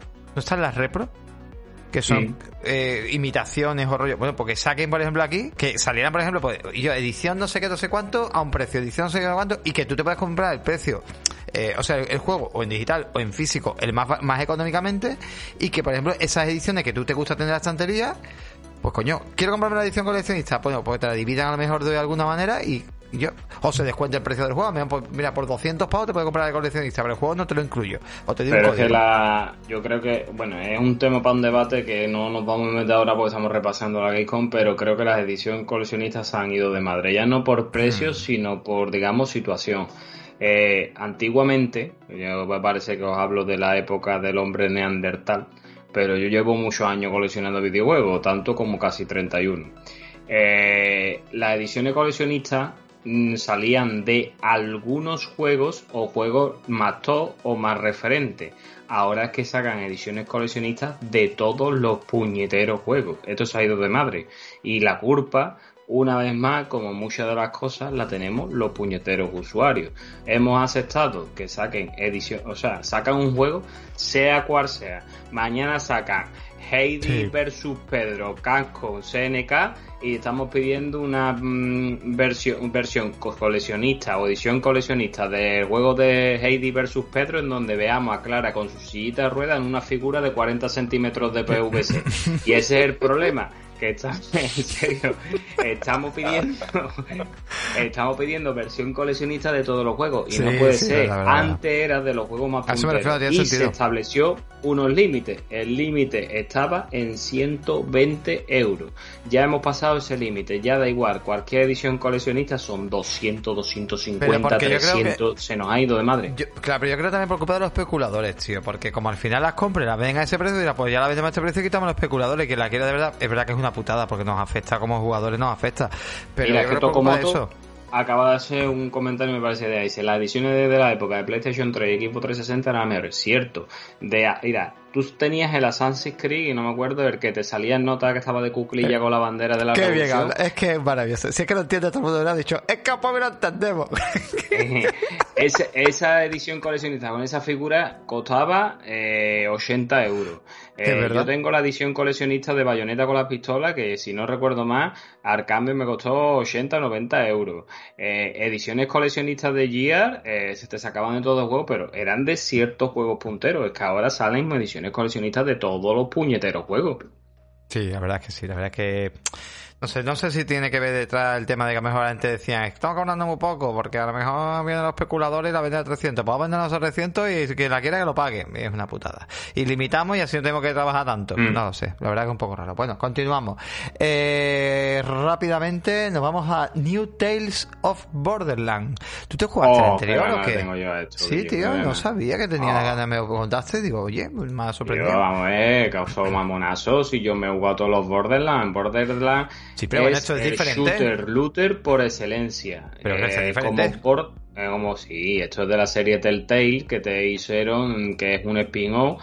Pero yo a esto le tengo muchas ganas y además ahora han contado la historia de que va a ir de, de un trío en donde los protagonistas van a ser tres personas que son perdedores, que son el Octavio, Fran y Anu.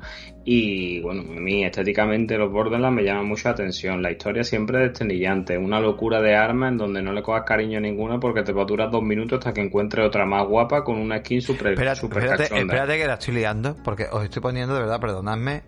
La buena noticia es que el juego no lo anunciaron, que no se sabía nada para el 21 de octubre de este año y con un coste reducido de 39,90 si compras la edición estándar y si te compras la versión de luz, la de luz Edition, te sale a 50 que para los precios que ahora mismo estamos manipulando, pues es de agradecer que te salgan a estos precios estos, estos juegos. Y este yo me lo voy a meter por el culo, pero a todas, todas. A mí los Vale. Borderlands me encantó. El Borderlands 3 me lo jugué con Juez, con Lito y con Sarco y le metimos un montonazo de horas y lo disfrutamos Sí, pero ojo, vamos a explicarlo. Esto es diferente porque esto está más enfocado a una especie de eh, aventura eh, tipo, ¿cómo se llama? Sí, está basado en la narrativa, un juego más aventura narrativa, en la es, historia una narrativa. aventura sí. Narrativa, con personajes nuevos, estamos hablando aquí de hecho va a ser un trío de personajes también muy curiosos y lo hace Gearbox con 2K. ¿Vale? Pero bueno, pues está bastante bien, es verdad que la gente le tuvieron bastante éxito, sale, no sé si habías dicho la fecha, el 21 de octubre, y sale para Ujú. multiplataforma, incluyendo Switch, ¿eh? que esto también llega a Switch. O sea que puede estar muy muy interesante y bueno, la verdad que me, me parece guay. Pues otro que se viene es el Dying Light, el, el DLC de Dying Light, que se presentó, se había filtrado ya también el tema y bueno, la gente de Touchland dijeron, oye, vamos a tener contenido, igual que en el primero tuvimos 5 años de contenido, pues aquí no va a ser menos. Light 2 se fue desinflando un poquito, aunque el juego sigo recomendándolo y está muy bien de precio y vais a alucinar. No tiene nada que ver con Dead Space, eh, Dead Space eh, el otro que vamos a hablar después, el de Island, no tiene nada que ver, que ahora hablaremos de él. Pero bueno, Dying Light 2, esto es un DLC y se llama Bloody Tie, hay que comprarlo aparte, o bien si tiene la edición tocha del juego. Aquí pues nada, los jugadores se van a embarcar en una nueva historia de aventura, llegaremos al epicentro de la muerte, la riqueza y el esplendor absoluto en un lugar deslumbrante, el Salón de la Carnicería. Es una especie de eh, zona de gladiadores donde vamos a, simplemente pues enfrentarnos con trampas, con, bueno, como estamos viendo, la verdad que el vídeo es una pasada de, si te gusta el rollo batalla de arena y eso, pues va a estar muy guapo. En un antiguo edificio de una, es un edificio donde se hacía ópera, es una especie de teatro, y aparte pues habrá incluso misiones también que completar y nuevas armas, las cuales nos quedaremos después para el, juego. Y bueno, pues estará muy bien, ¿no? Estará bastante, bastante chulo. Pues esto llega prácticamente, creo que llegaba ya no, creo que poner por aquí, octubre, el 13 de octubre. Y, bueno, pinta, pinta bastante bien. Esta gente, de verdad, que me gusta de Tesla, tío, es cómo van metiendo contenido. El problema es que con este no lo auguro yo que tengan, o sea, con el Dying Light 2 no lo auguro yo que tengan el éxito que tuvieron con el Dying Light 1. Y es verdad, al cual estuvieron metiendo contenido hasta casi la salida del Dying Light 2 porque han sacado el juego, tío, en un momento. Sí, había otro juego. ¿Cuál fue el que no era adecuado, el juego no salió todo bien optimizado que debería, mm. eh, el high se pasó muy, muy, muy rápido. Y ahora sí, con el contenido lo irán, lo, lo irán intentando rescatar y que resurja pero está la cosa jodida, ¿eh? Escúchame, escúchame. Eh, estás aquí hablando, estamos hablando, y de repente lees en el chat a venido decir, esto es muy violento para mí, ahora soy padre. Ya, sí. Es que ahora, después al final del programa, yo le voy a mandar enlace de unos cuantos juegos que le, que le voy a dedicar, que son las bras, las, muñecas que han salido ahora que te dedicas a ponerle vestidos de fiesta a la discoteca, que se le va a gustar mucho, además ya va enseñando a las chiquillas. Eh, le vamos a poner también eh, mi amiga Peppa Pig, que es un pedazo de juego como la copa un pino. Madre y algunos más le vamos a Espérate que crezca un poco. Por cierto, Winter dice ¿salió roto? No salió roto, pero es verdad que tuvo algún bug al principio, pero no salió roto. Falta un poquito de optimización, pero bueno, estaba bien. Yo lo jugué, me ha gustado muy bien. Consola no salió. Yo en equipo sería aquí lo tengo, lo disfruté como un enano lo que estaba disfrutando, pero mm, se me cruzó otro puto juego en medio y lo dejé juego que me quiero acabar también, porque este año yo voy de juego a lo Ubisoft. Este no es de Ubisoft, pero se parece a Ubisoft, así que vamos a hablar. Ah, bueno, y, me dice Tokomoto que recomienda el de Shinshan. Mi amiga Belillo se ha comprado el de Shinshan. Ya seguro que se le habrá pasado, le habrá metido un montón ha habido, de Ha habido, voy a contar una polémica, voy a contar una polémica. ha habido mucha polémica en el juego de Shinshan, eh, sobre todo por cierto personaje que no cae aquí bien, bueno, que es verdad que a veces la lía, pero bueno. Hubo cierto creador de contenido, cierto youtuber, que se compró el juego y intentó devolverlo porque tras tres o cuatro horas dijo que era una mierda, que el juego eso no era un juego y que quería devolverlo. Entonces se fue a la política de Nintendo y la política de Nintendo te partes. La política de Nintendo es tratarte de tonto, o sea, tú eres tonto, porque existen webs que te hablan del juego, porque nosotros explicamos el juego, porque hay trailer, porque internet es muy grande, ¿vale? Y si tú de verdad te has comprado el juego, sabiendo hoy en día todo lo que hay de internet y todas las cosas que hay, y te has comprado el juego y no te gusta, es que la culpa es tuya, así que no lo puedes devolver tonto. Pero así, vamos, literalmente. Puso el escrito y yo me partía. Digo, hostia, o sea, donde otros tienen ciertas políticas, en Steam, ¿no? Creo que si no tienes más de dos horas de juego, creo que era, no sé cuánto tiempo. Mm, te dejan devolverlo. Te dejan devolverlo. Xbox creo que tenía algo y Play no sé si tenía algo también. Pues Nintendo directamente te trata de tonto. Dice, ¿quieres tú devolver el juego? Pero vamos a ver, escúchame, ¿tú sabes que existe internet? ¿Tú sabes que hay trailers del juego? ¿Tú sabes que nosotros lo explicamos? ¿Tú sabes que hay gente que pone notas? ¿Tú sabes que no ¿De verdad que lo quiere devolver? Pues, pues no lo puedes devolver. Gilipollas, gilipollas. Eh, faltó decírselo. Te lo mete por el culo. Totalmente. Mira, verá buenísimo, pero bueno. Bueno, continuamos. Eh, esto brevemente, pero bueno, los fans de Destiny, pues anunció una nueva, un nuevo Super DLC. Lo digo rápido. Eh, Destiny Eclipse eh, Destiny 2 Eclipse nueva expansión para el 28 de febrero de 2023. O sea, aquí ya Sony está de rap poniendo pasta y eso, pero bueno, multiplataforma, que vamos a tener un montón de cositas. Y otra cosita más que se anunció fue la temporada de los tesoros, que no sé si eso llega en breve o no, porque yo aquí estoy perdido. Sí, llega el 26 de agosto. O sea que ya, ya la tenéis. Hoy se ha estrenado, ¿vale? Así que los que jugáis mucho a Destiny y todo este rollo, que tú jugaste en su día, Bungie me diste caña. no deja de meterle contenido a, a, su, a su gallina de los huevos de oro. Totalmente. Y bueno, esto era es lo que realmente eh, eh, evolucionó Halo, ¿no? El Halo bueno, ¿no? Sí. La compañía que sabía hacer algo. Ahí está. Pues bueno, pues ahí la tenéis. Así que si queréis un poco experimentar, pues lo tenéis. Nos van a pegar. Ahora mismo se acaban de suscribir del podcast no sé cuánta gente. Pero bueno, no pasa nada. Aquí es que hablamos de juegos. Es que aquí no, yo lo siento mucho. Bueno, más cositas. Eh, oye, eh, se vio también. Es que ahora, ahora tengo un problema porque como tengo que estar viendo mm, de otro rollo es un coñazo para mí, pero bueno. Se vio también el Sony Frontier, Pobi. ¿Viste el tráiler que, que se vio? Sí. ¿Qué hicieron con ese trailer? No tengo ni puta idea, pero te voy a decir una cosa. Ahora se ve bien. Hay que tener huevo Sí. gordo, al igual que si Kojima salió ahí el colega para anunciar un poco, hay que tener los huevos gordos para sacar este juego un día antes de God of War. ¿En Yo sé por qué lo han hecho. estás pensando? No, no, yo sé, es lo mejor, es lo mejor. A ver, cuando tú quieres enfrentarte a alguien, ¿vale? Es como el perrito chico con el bur- el perrito chico y va con un Rottweiler al lado, ¿vale? Y, y va el caniche. Y el caniche ladra, pero ladra desde atrás. Al que le pegan todas las hostias es de adelante, pero el caniche sigue ladrando, ¿entiendes? Entonces esto yo creo que es un poco de taparse. Tú tapate ahí de- detrás del God of War, porque el que, el que quiere comprar God of War lo va a comprar, y el que quiere comprar Sony lo va a comprar. Tú te tapas y Sí, pero hay gente que nos interesa a lo mejor los dobles productos y, hombre, en mi balanza no, no hay Yo color. creo que lo han hecho para taparse, para que no se escuchen malas críticas ni nada, porque ni se va a enterar la gente que ha salido. Y luego dentro de un mes te baja el precio, eh, te pone eh, 15 o 20 pavitos menos, te lo compra más a gusto que qué, y no te has enterado de que te has metido un truño con una casa, porque este juego tiene pinta de truño, lo siento, perdonadme de verdad, pero... Hay, y hay juegos a los que están gafados, tío. Le sigue una maldición y este juego está maldito, tío. Este juego que el- cada vez que muestran más contenido mm, va a peor. Eh, te llama, me- Bueno, me hay- llama menos la atención. Me ha llamado la atención una cosa, ¿eh? En este juego, por ejemplo, en el trailer hemos podido ver, por ejemplo, variedad de escenarios mezclados un poquito con lo que ya se ha visto otras veces en Sony, reconocidos en la saga, que hemos visto un montón. Perdón, vamos a aquí, que si no se me lía. Mira, te, te ahí la fecha, lo te he dicho, el 8 de noviembre. Y, y bueno, se han visto cositas, se han visto cositas, me refiero al aspecto de mm, levels que tú ya habías jugado de antaño, decir, hostia, mira, aquí está, pero en un mundo abierto, qué curioso, ¿no? Pero eh, enemigos que, bueno, enemigos o villanos famosos como Eggman, que no sé quién coño es, porque yo de Robotnik no me saques, pero bueno, Eggman, que está ahí. Y, y no sé, ya veremos ver, cómo... Eggman es robot ni el nombre Uf, de so- soy uh, para que vea todo lo que yo jugaba a, a Sony después de Mega Drive. No sabía que Eggman era Robotnik. Mm. ¿Por qué Sí, Eggman es. Robotnik? No entiendo. Eh, sí, es que Ah, porque algún- se llama Eggman y como villano es Robotnik. El, sen- el sentido no sé porque yo tampoco soy mucho del universo Sony ni me voy a pegar aquí desde eso Sony, pero Eggman y Robotnik es el mismo, entiendo yo, sino que me corrían en el chat. Pues ni puta idea, ¿vale? Pues para mí, Eggman, eh, pf, pon aquí, pf, más sí. Venga, Jesús, te voy a batear. para que digan hijo de puta.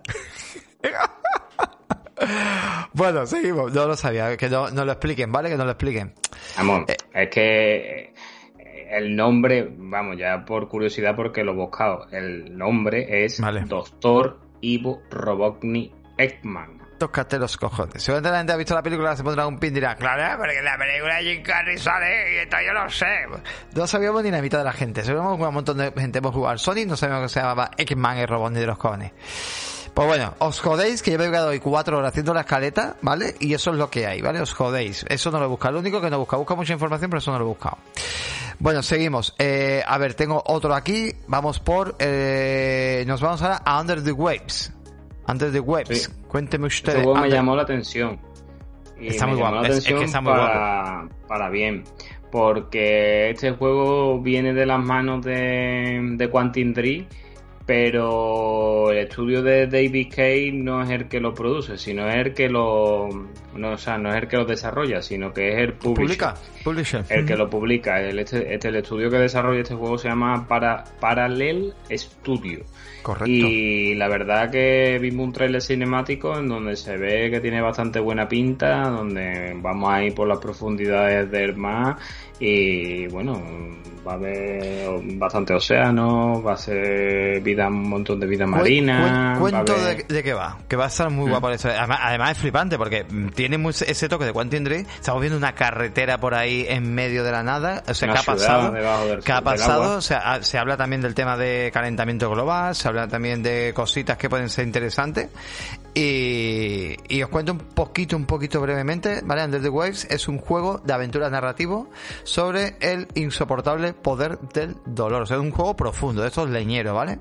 El título se ambienta en las profundidades del Mar del Norte, una versión tecnofuturista de los años 70 y tiene como protagonista al buzo profesional Stan, que lucha para superar una pérdida que le ha cambiado la vida y para aceptar un nuevo futuro.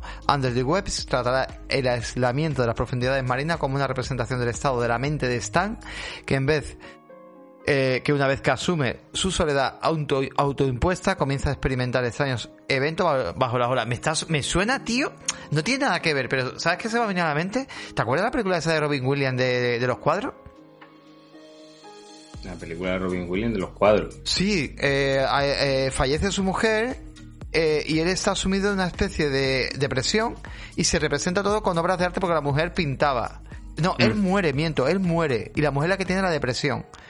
Y entonces, para. ¿Os acordé de la película? Sí, os acordé, por favor, ponerme el nombre de la película que me encantaría. Él, él fallece. Y entonces la mujer. allá de los sueños? Esa, puede ser que sea. Puede ser, correcto. Entonces la mujer lo que hace es que a través de. Eh, pintaba y estaba depresiva. Y entonces él intenta contactar con ella, eh, bueno, intenta contactar, intenta entender, ¿no? Eh, eso, ¿no? Y está muy bien la forma, la señora Don y es que vaya forma de romper el puto yo me voy aquí ya, tío. Hijo de puta, viene aquí a trolear cada vez. Es buenísima, señora Fire dice, será cabrón. bueno, pues la verdad que está, está, está muy guapa esa película. Y, me, y cuando he visto esto, y yo es que estamos aquí profundo hablando y llega Yo creo que era Adam, la película esta del payaso, del otro payaso. Adam, sí, ¿no? pasada. No, coño, estamos hablando de esa. Es verdad, más allá de los sueños, muy buena película en su momento. Gran, y además, además curioso, yo creo que bordó el papel porque el señor ya sabemos que tenía una depresión de caballo. Y por cierto, ¿sabes que su hija se llama Cerda? En honor a la princesa de Cerda, porque era muy fan de Nintendo y era muy fan del juego Cerda. ¿Lo sabías? No, no, no. Pues Robin Williams no soy seguidor de la vida de Robin pues Williams. Robin Williams era muy fan de los videojuegos. Tengo mucho con la mía. Jugaba, jugaba mucho videojuegos y, y, era muy fan de, del videojuego Zelda y a su hija la llamó Zelda como la princesa. La hija de Robin Williams se llama Zelda. Hablamos del actor. Yo tengo un hijo nuevo lo que llama Bebé. Un bebé. ¿Bebé por qué? Bebé. Ah, bebé, vale, vale, vale. Por, por Kojima. Por un umbilical vamos a estar los dos enganchados. Por Kojima, por Kojima. Bueno, seguimos. Eh, oye, se viene otro juego que aquí ha sorprendido muchísimo por el tema de que. Bueno, aquí, aquí vamos a hablar varias cosas de este juego, ¿vale? Eh, yo creo que este tú también te lo vas a fumar y además sobre todo por, por, el precio que sale. A ver si lo encuentro, es que de verdad me ha puteado totalmente el, el tema de la escaleta, pero bueno, vamos a ver. Return to Monkey Island. Correcto. Y es que, eh, ojito, porque eh, vimos de repente varias cosas, varios factores. Primero, eh, vimos un poquito más sobre el título. Me, me pone muy nervioso el personaje que sale moviendo los brazos así, me pone súper nervioso, ¿vale? Pero bueno, porque explicando la historia. Y bueno, nos contaron que nos contaron, pues hablaron de que el juego sale exclusivamente para Nintendo Switch PC, que esto también jode bastante. Ahí Nintendo ha estado lista y se ha quedado la patente, digamos, de la exclusividad temporal. Esperemos que más adelante salgan en PlayStation otro.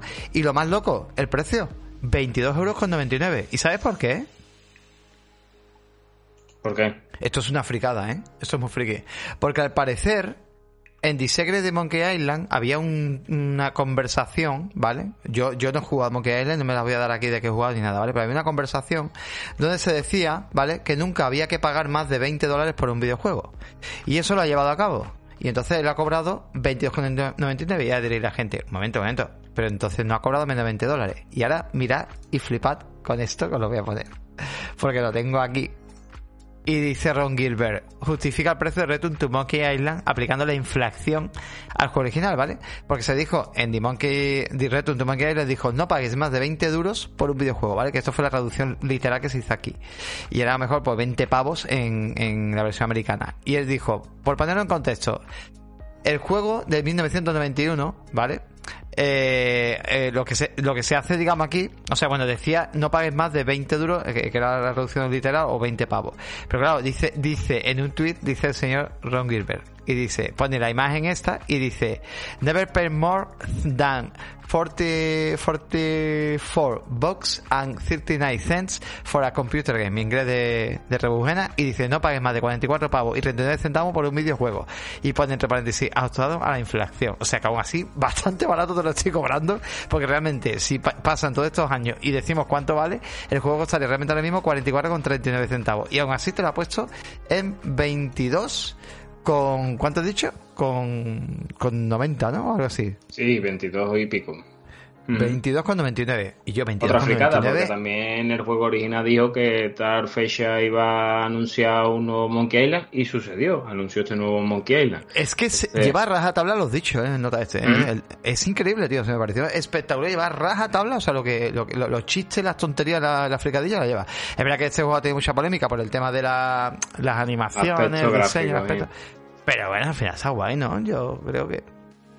¿Tú lo vas a jugar? Mm, yo creo que a la pregunta que hace Winter Night si hace falta jugar a los anteriores, Sí. creo que sí va a hacer Sí. falta y si te tienes que jugar Monkey. Island, no te vayas a jugar el clásico de toda la vida, te juegas las versiones que hay remasterizadas y eso, que esto sí es una historia continuista. Eh, Va a haber mm, cositas que si no has jugado a los anteriores no, no vas Claro. a pillar. Esto es como ver esas películas, por ejemplo, ¿no? A mí que me gusta mucho Kevin Smith y te veas las películas más avanzadas de Kevin Smith y claro, hace siempre ápices a su fricadas antiguas, ¿no?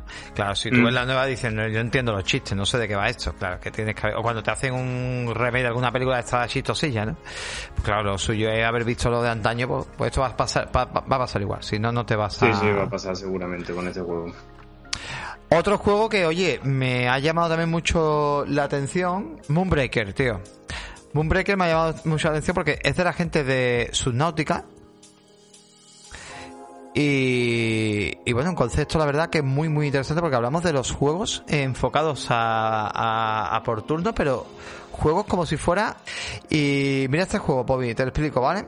Moonbreaker es un juego de los creadores de Subnautica y es de estrategia por turno para un jugador, para cooperativo o modo competitivo. Lo que más flipas de este juego, porque este juego surgió sobre todo la idea en la pandemia, era el tema de que simulas a jugar a los juegos de estos de mesa o juegos de tablero, es, eh, el cual podemos, al igual que las figuritas estas famosas de Warhammer y este, todo este tipo de rollo, podremos pintar la figura y ellos garantizan de que toda la figura y todo lo que sale en el juego lo han pintado con el eh, diseñador que tienen ellos de- del juego, ¿vale? O sea, cada figurita que se ha pintado se ha pintado con el diseñador exclusivo que viene del juego, que es una especie de Photoshop sencillo para poder pintar eh, nosotros también los personajes. Y es una auténtica pasada, sale el 26 de septiembre eh, directamente, que es una... sale- ya, ya sale el juego completo el 22 de septiembre y sale para PC de momento. Eh, te digo una cosa, a mí no me gusta el juego de tablero, pero yo sé que hay mucha gente que solo va a flipar.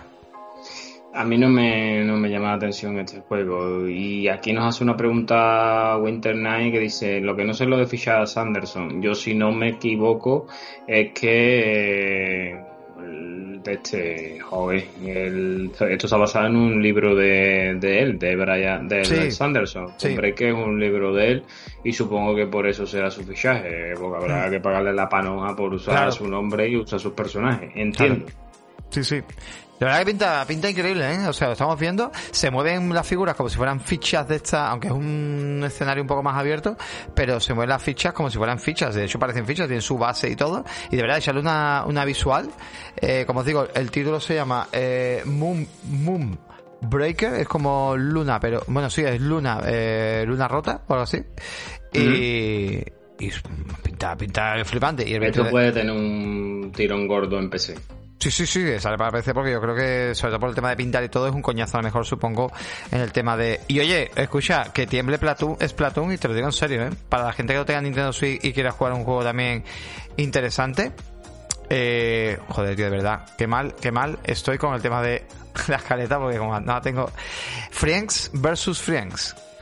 Eh, cuidado de este juego, es un shooter muy original, vistosillo.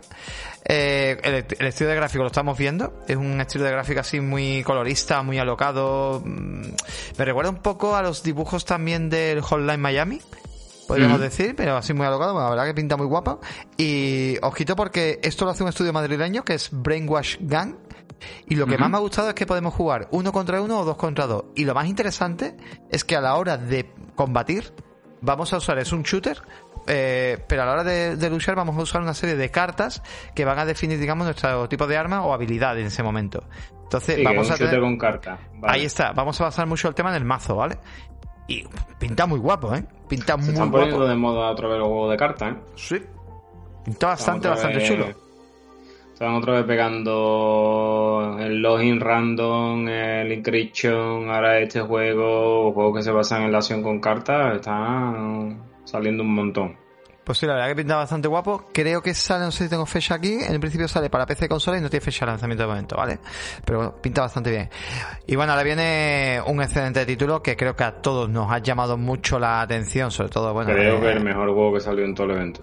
¿Sí? ¿Tú crees que Lies of P es de lo mejorcito? De lo mejorcito que salió en el evento, seguro. La verdad que bueno, la of P yo no lo conocía, por lo visto sí llevaba tiempo anunciado. Y a ver, o sea, se habla de coger aquí un poco la historia de Pinocho, que no tiene nada que ver con Pinocho. Yo creo que simplemente esto se parece mucho a esas películas que salieron antaño de Hansel y Gretel y luego tenían nada que ver, ¿te acuerdas? Que salía el, el Legger y Hansel y Gretel. Y decía tú, bueno, Hansel y Gretel, pero que tiene que ver esto con Hansel y Gretel. Pero bueno, pues un poco así, la estética, mmm, cógelo eso, mételo con Bloodborne hace una buena batidora y, saca un juego extraño. Así que nada, tenemos un RPG de acción con acción frenética, mecánicas muy soul-like, que eso sea, lo, comentaban en el Discord algunos amigos diciendo, oye, que esto va a ser muy Dark Soul, que esto va a tener unas mm. mecánicas muy difíciles. Muy complicado. Ahí está. Y bueno, eh, la verdad que estéticamente es espectacular. No sé si sale, es de un estudio coreano, y, y, bueno, lo que más ha llamado la atención es que saldría uno en Xbox Game Pass. Y la verdad que bueno, pues yo creo que mucha gente se va a acercar al título, ya sea en PC, ya sea en, en esclavo, ojalá que esté el esclavo bien pulido de jugarlo, o en, o en consola. Y pintar guapo, ¿no? Lo siguiente, ¿eh? El juego, para mí, de los mejorcitos de los mejorcitos que hubo en el evento. El juego tiene una printa brutal.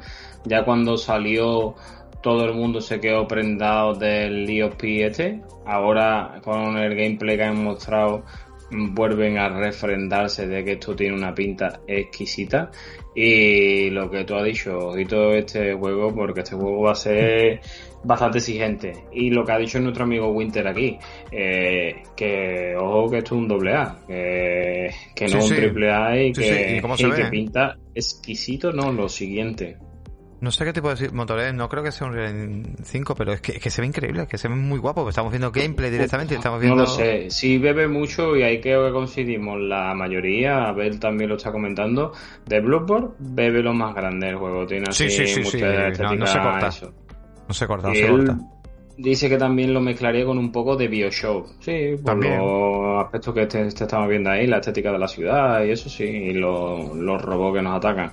Wow, tiene una pinta exquisita. Y sobre todo lo que tú has dicho, día uno dentro del servicio de Xbox Game Pass, una excelente idea que va a ser que el juego lo pruebe mucha, mucha, mucha gente y, y ojalá, si Dios quiere, todas esas personas que compre, o sea, que vaya a probar el juego, apoyarlo porque el estudio creo que se merece bastante que apoyemos su producto porque aquí estamos viendo una cosa exquisita.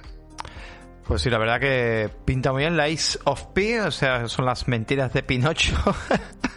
no lo hace Jim Ryan ni Phil Spencer, que algunos llaman Pilocho a uno y a otro, pero bueno. y con habilidad especial, pues te crece la nariz. Otra, otra cosa, quién sabe. Pero bueno, curioso. otra cosa. Otra cosa, quién sabe. Bueno, pues seguimos y el siguiente título es Atlas of Fallen, que espérate que lo tengo por aquí y os lo pongo. Atlas Fallen, eh... os cuento, perdonadme, de verdad que hoy con las caretas estoy solo y estoy, estoy loquísimo. Vale, aquí eh, Juego por Focus Entertainment. Este me llamó mucho la atención porque, a ver, se vio muy espectacular, pero luego vimos nada más 10 segundos de juego. Pero se vio muy espectacular. Aquí hablamos del juego que gira en torno a un conflicto entre los habitantes de un mundo de fantasía de aspecto ruinoso y el panteón de dioses corruptos que lo gobierna, representado por vidrieras y una iglesia latina. El juego lo podríamos jugar en campaña solitaria o cooperativa y permitirá personalizar nuestro personaje para adaptar a nuestra forma de jugar. El mundo será semi-abierto donde tenemos que investigar para ir mejorando. A ver, se ve muy espectacular lo que es el vídeo primero que vemos. Eh, luego vemos una especie de juego donde nos movemos como... La forma de moverse es como como medio volando por el... eh, me recordó un poco a Forspoken por la forma de moverse, Sí, ¿vale? Por el terreno. La personaje tiene mucho mucho en común con la de Forspoken. Sí, pues me sonó un poco. Y luego, nada, vemos algunas peleas interesantes. Y bueno, veremos, veremos a ver qué, qué tal este título. Vamos a intentar avanzar un poquito más para que lo... Vale, perdona. Eh, El título poco podemos deducir de porque no se ha visto prácticamente nada. Lo que se ve es un vídeo. Eh, pero bueno, si es que lo que estamos viendo gráficamente tiene buen aspecto y habrá que ver qué tipo de jugabilidad Pongo- tiene. gameplay. Voy a ponerlo el gameplay para que lo veáis. Tipo de género. ah, La verdad es que el juego tiene una pinta buena. Que no- y ahora vemos ahí el gameplay, ¿ves? Eh, Ha salido ahí brevemente un gameplay y bueno, pinta bien, no pinta malamente. Parece incluso un Real Engine 5, ¿eh? Que no sé yo qué decirte. Así que estamos viendo ahí. Y nada, 2023, que la apuntes ahí a tu lista. y pinta... ¿Otro y más? Y pinta otro más y bueno, y pinta interesante. Seguimos, eh, otro juego más. Oye, el High on Life se vio un poco más de, del juego y se vio en este caso vimos un pelear con un boss. Yo digo una cosa, cada vez que hablo de este juego tengo el mismo problema con la gente, que la gente no ha visto Rick and Morty. ¿Tú has visto Rick and Morty? Algunos capítulos, no Vale. soy seguido de la serie, pero sé quién es el científico loco. Perfecto, has sé visto algo. Bueno, has visto algo. Vale, el problema que tiene mucha gente, a ver, esto no es Rick and Morty. Pues yo entiendo que eso no es Rick and Morty, perfecto. Pero eh, está creado por el señor, en este caso, eh, Justin Roiland. Y Justin Roiland es el tío. Voy a, bloquear una, aquí una cosa, si no al final voy a liar. Vale. Eh, es el tío que ha creado Rick and Morty, ¿no? Es el, el, coco que creó Rick and Morty. Luego hay un montón de guionistas detrás que son los que escriben las grandes historias maravillosas, que algunas te vuelan la cabeza y me parecen espectaculares. Es de las pocas series que yo he repetido junto a Futurama o, Los Simpsons, he podido repetir un montón de veces. Hay gente, por ejemplo, como Kejo, nuestro colega mexicano, decía, ah, pero eso no es para niños. No. Eh, Rick and Morty es una serie adulta, es una serie que puedes ver en Netflix, en HBO Max, y no sé si ahora mismo estará en alguna plataforma más. Y vais a disfrutarlo más grande porque es una serie adulta, totalmente para, hecha para adultos. Y esto bebe mucho de su humor. No tiene nada que ver con Rick and Morty, pero bebe de su humor. Por lo tanto, eh, aquí vamos a ver un personaje en primera persona eh, con unas pistolas y bueno, una es que es muy gracioso porque tiene ahora mismo una, una especie, estamos viendo un combate eh, con verticalidad y tiene, por un lado tiene una pistola que le va mirando la cara y le va hablando y luego tienes un cuchillo que se convierte también en una especie de, de látigo al Indiana Jones que también te Y está hablando. una lengua. Claro, y también te está hablando. Entonces, claro, va a ser un cachondeo. O sea, porque esto, la- el arma va a empezar a generar balas diferentes y hablarte y decirte gilipolleces. Y lo otro también, eso tiene que venir doblado, por favor. Si no viene doblado, esto va a ser una experiencia muy mala. Porque de hecho, Rick and Morty, eh, yo lo veo en inglés, pero doblado gana mucho más porque hablan muy, muy rápido, muy raro. Es un inglés muy con esa de toque anglosajón y es muy, muy raro. Y entonces es mejor en español y estaba bien doblado. Y ojalá aquí pues lo doblen bien y, lo mole, porque mola un huevo. Creo que tiene dobladores originales de Rick and Morty. El chico, el chico que sale Morty creo que, que es la pistola esa azul, ¿eh? porque me suena mucho la voz. Así que nada, hay un vídeo, por cierto, que se ha metido de 25 minutos extendido. O sea, cuando mete un vídeo extendido de 25 minutos de gameplay es porque tienes miedo. Pero bueno, para que le echéis un vistazo y, y podéis ver un poco más de- del título. Se ve bien, ¿eh? no se ve malamente, ¿eh? se ve simpático. Aquí vemos un combatito que no quisieran poner, pero el juego del Ujú. mundo es, es- está chulo, está chulo. Este juego tiene pinta a, a lo que te he dicho, a risas y cachondeo tipo Borderlands. Es que es lo que te Sí. dan. Eh, alocados en donde disfrutas y desconectas a más no poder. Pues sí, llegará Game Pass día 1 y, y bueno. Y oye, ya que te gusta a ti tanto Telltale Games, eh, sabes que estaban arruinados, habían vendido todas sus Sí. IP y parece que esta IP ahora mismo que han conseguido, parece que les va a dar aire fresco para volver de nuevo. Y te estoy hablando de directamente de The Spencer. Yo no sabía que había una serie en Amazon que se llama así y que está basada en ella, ¿ale? Eh, una no- pues yo no lo sabía, serie. así que si queréis buscarla, es una serie de Amazon Pero llamada siguen, con su modelo Sí, sí, sí, sí, os cuento. Sí, sí, os Bueno, episódico no lo sé. Pero aquí se llama, te cuento, está basada en la novela de James Corey y el juego tendrá un corte de aventura narrativa como nos tiene acostumbrado y ápices de aventura gráfica. Tendrá una ambientación y- narrativa totalmente enfocada a la obra original, la que hemos visto tanto las novelas de James Corey o la, la serie en Amazon, es de ciencia ficción, y tendrá una ambientación, eh, eh, digamos, eh, aquí, bueno, lo que vamos a ver es el tema mm, enfoque espacial, eh, rollo también con mucho suspense, tipo thriller, bueno, verdad, desarrollo de bastante chulo. Bueno, es verdad que gráficamente a lo mejor no te puede llamar mucho, aunque está mejor desarrollado gráficamente que otras historias que hemos visto de Telltale, pero igual a lo mejor lo ves gráficamente y creo que aquí todo el peso está en la narrativa. Eh, va a llegar a mediados de 2023 y no se ha anunciado en las plataformas y lo que tú dices, no lo sé, no lo sé si realmente va a hacer lo episódico. Yo creo que ese modelo de negocio pasó como moda y no lo van es a hacer que, así. Es que ese modelo de negocio fue lo que le llevó a la quiebra a estos Claro, señores. por eso digo, no sé creo si que lo repitan. con ese modelo de negocio, pero eso, eso De- es lo que lo llevó a la bancarrota. Yo la verdad que te voy a decir una cosa, con el Batman de Telltale lo disfruté mucho, me gustó mucho. Sin embargo, los Walking Dead no, no tuve cojones acabarlo. Claro. Pues este, ya os digo, por lo visto la serie tiene bastante buena categoría. Yo, yo- me estáis hablando aquí algunos, es que yo del espacio, mm, en serio, echarle una visual porque yo no soy muy tampoco de rollo del espacio, depende, pero cuando la historia es buena, es buena, ¿no? Entonces hemos visto Mm. algunas películas de espacio, por ejemplo, yo qué sé, hemos visto la de la de Nolito, ¿no? La película esta de Nolan que se llama, ¿cómo se llama? La de, del espacio, que es brutal, tío. Eh, Interestelar. Interestelar. Para mí me parece un peliculón. Hemos visto también, yo que sé, hemos visto varias películas de espacio que están muy guapas, que aunque no te guste, pues está guapa, ¿no? Eh, Apolo A mí la que me gusta es la de... Sandra Bullock no también estuvo muy si- guapa. No sé si tú la has visto, la de Métemela despacio que estoy en el espacio.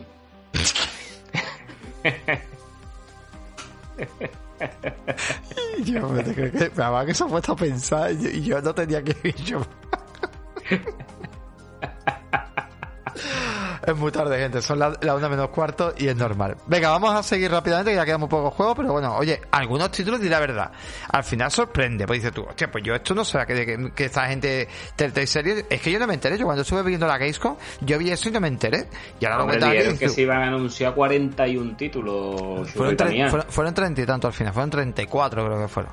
Mm. Con contando el podcast de, de Kojima, 34. El podcast de Kojima que cuenta como 7 títulos. Pero bueno, venga, seguimos. Tenemos otro aquí que se llama, eh, este también, otro, otro también que sorprendió bastante, que os lo pongo. Wilson. Wilson es un... Ese, es el primo de Will Smith, ¿no? De El Will Smith. Escúchame, cuidado con este juego porque aquí está detrás gente que estuvo. Eh, tenemos gente de- como Jeff, eh, Jeff, Jeff Gardiner. Bueno, ahí te lo pone. Gente que está detrás de Fallout New Vegas. Que está eh, de Fallout 3 y de Fallout New Vegas. De Fallout 4, de Fallout 76, de Skyrim. De, bueno, hay, hay, eh, ese es el, el, eh, el, el El más tocho que hay. El más tocho que hay. Que es el que ha montado de estudio. eh, gente también de Other World.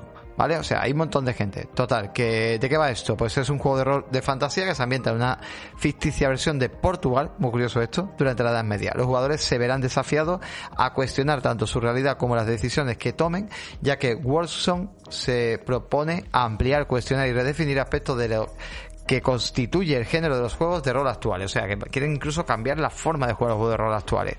Así que... Hombre, viendo de lo que venían Hombre, los creadores Fallout y esto, esto era un juego de rol, pero de vamos, de todas, todas, vamos. y gente que te- reinventó el género, que hizo cosas muy buenas en su momento. Así que bueno, la Fallout verdad, New Vegas es un pepino de juego.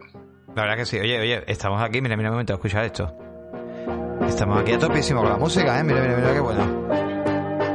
La música pone play de podcast de fondo, eh. Vaya subidote. Bueno, vamos a seguir. Nos falta el cubata. Es que bueno, está esto que se sale, vamos. Eh, bueno, esto también me dice muchas gracias. Esto yo no me lo esperaba. Esto sí, es una puta paranoia. Ya vamos acabando, ¿vale? Pero The Killer Close. ¿Tú sabes que había una película serie Z prácticamente de la época 80, del año 89, de unos payasos asesinos que venían del espacio? Uh, esto, escúchame, este juego de los payasos tiene una pinta de podri. Como Pues la escucha-. Pues escúchame, hay gente que es- eh, está alucinando esto porque esto va a ser un multiplayer. Viene de la gente que ha hecho Viernes 13 y ese tipo de juegos. Y nada, esto va de una puta locura. Payasos asesinos llegan de otro mundo. eh, somos los habitantes de una ciudad, los cuales, pues bueno, elegiremos diferentes personajes y lucharemos contra ellos. Tenemos un rollo multiplayer también. Yo cuando lo vi al principio, que lo vi el tío con, los- con el Wallman y escuchando, digo, hostia, esto va a ser una expansión o algo del Guardián de la Galaxia. Pero no, no. Luego al final es el juego de, de los payasetes. Será multiplataforma, llegará en 2023 y bueno, veremos. Así que bueno, curiosidad. La verdad que tontunada la justa, pero bueno, hay gente que este tipo de cosas pues seguramente les, les molará. Bueno, y vamos a terminar con el juego que... Bueno, el de Que ha Island. tardado 8 años en salir, ¿no? Nada más, 12 ¿no? Dicen que 12, tío. No, el juego se anunció en el 2014. Vale, pero 12 desde que salió el otro. Vale, cierto. Mm. Eso, eso es. El juego se anunció en el 2014, el de Highland 2. Nada, lo mismo de siempre. O sea, bueno, lo mismo de siempre. Lo mismo que en el primer juego, o se- se zombies. han hablado, no, no, no, no, cuidado, ¿eh? Se han hablado cosas interesantes, porque mira, por ejemplo, el mundo no más abierto. Eso va a empezar. Mira, te cuento un poco, ¿vale? Eh, dice, tal como ocurría en la primera entrega, eh, que era un juego tradicional de mundo abierto, aquí no va a ser así. Aquí vamos a tener varios niveles ambientados en distintos barrios o distritos de la ciudad de Los Ángeles. Algunos de ellos van a ser más grandes, otros más pequeños, y vamos a tener que ir desbloqueando. De hecho, también una cosa de cuenta es que cada distrito tendrá una población zombie diferente, por lo tanto vamos a encontrar zombies de todo tipo. Igual, imagínate, hay una zona donde los zombies van caminando, y hay otra zona donde los zombies corren, y otra zona donde hay zombies que explotan, o hay mutantes, o hay no sé qué. Igual subiendo un poco el nivel dependiendo de la zona que estemos. De hecho, a lo mejor no, no me extrañaría que dependiendo de la historia, como vayamos avanzando, o haya niveles incluso que queramos avanzar y nos maten porque no tengamos el nivel, ¿vale? O sea, el juego va a estar cerrado, va- vaya avanzando según la historia y se van a centrar también en la historia. No te van a dejar la locura de, toma, juego mundo abierto, a lo que te dé la gana y abúrrete en tres días y, y corta el juego. No, no, no, y no. mata 300.000 Se lo han tomado en serio, se lo han tomado más en serio. No te digo que vaya a ser el juego de la vida, pero oye, es una opción. Si es verdad que me jode que salga, sale para todas las plataformas, porque es verdad que sale ya, sale el 3 de febrero del año que viene. Pero bueno, saliendo en Xbox One, fíjate cómo se puede jugar esto en Xbox One a día de hoy, madre mía. Mm, Lo que pasa que lo que dice aquí el amigo Abel, el género está trilladísimo. Sí, ya. sí, sí, sí, sí. Esto, esto es, esto es lo que dije yo hace poco, los zombies ahora mismo a día de hoy, es verdad que, bueno, están, están de, de aquella manera, pero bueno, la verdad Eh, que, que disfrutará, evidentemente, matando, pegando tiros en la cabeza, cortando cabeza, cortando brazo, cortando piernas, se disfrutará. Hombre, una manera de desestresarte. ¿Te cree que el que tiene enfrente el cabrón de tu F que te ha dicho que por la tarde te descargue 200k en julio en Sevilla 47 grados a la sombra? Pero que es un buen género muy trillallo. Sí, sí, es un juego, un juego bastante, bastante trillado. Pues bueno, yo la verdad que la conferencia, eh, las críticas que... Pues tú no la viste, ¿no? En directo no. ¿Has visto un poco en diferido? He visto resúmenes. No, no me he visto la, la conferencia entera. No sé, tío, lo que yo creo que me sobra aquí es que fue una conferencia que fue muy a juego, juego, juego, juego, juego, que no es malo, pero es que entonces dices tú, entonces ¿para qué sirve que esté Josh Kigley ahí? ¿Para qué sirve realmente? Es que no lo sé, tío. Y creo que llega un momento que cuando te pega dos horas viendo vídeo, viendo esto, que llega un momento que, que tú... o sea, yo creo que tenemos un límite. Es como aquí, ¿no? En el podcast.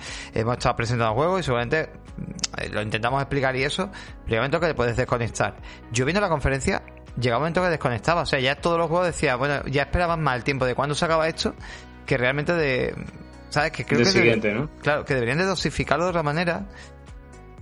Es que este hombre no se entera de cómo va esto. Este hombre yo creo que hace los eventos demasiado largos y tediosos.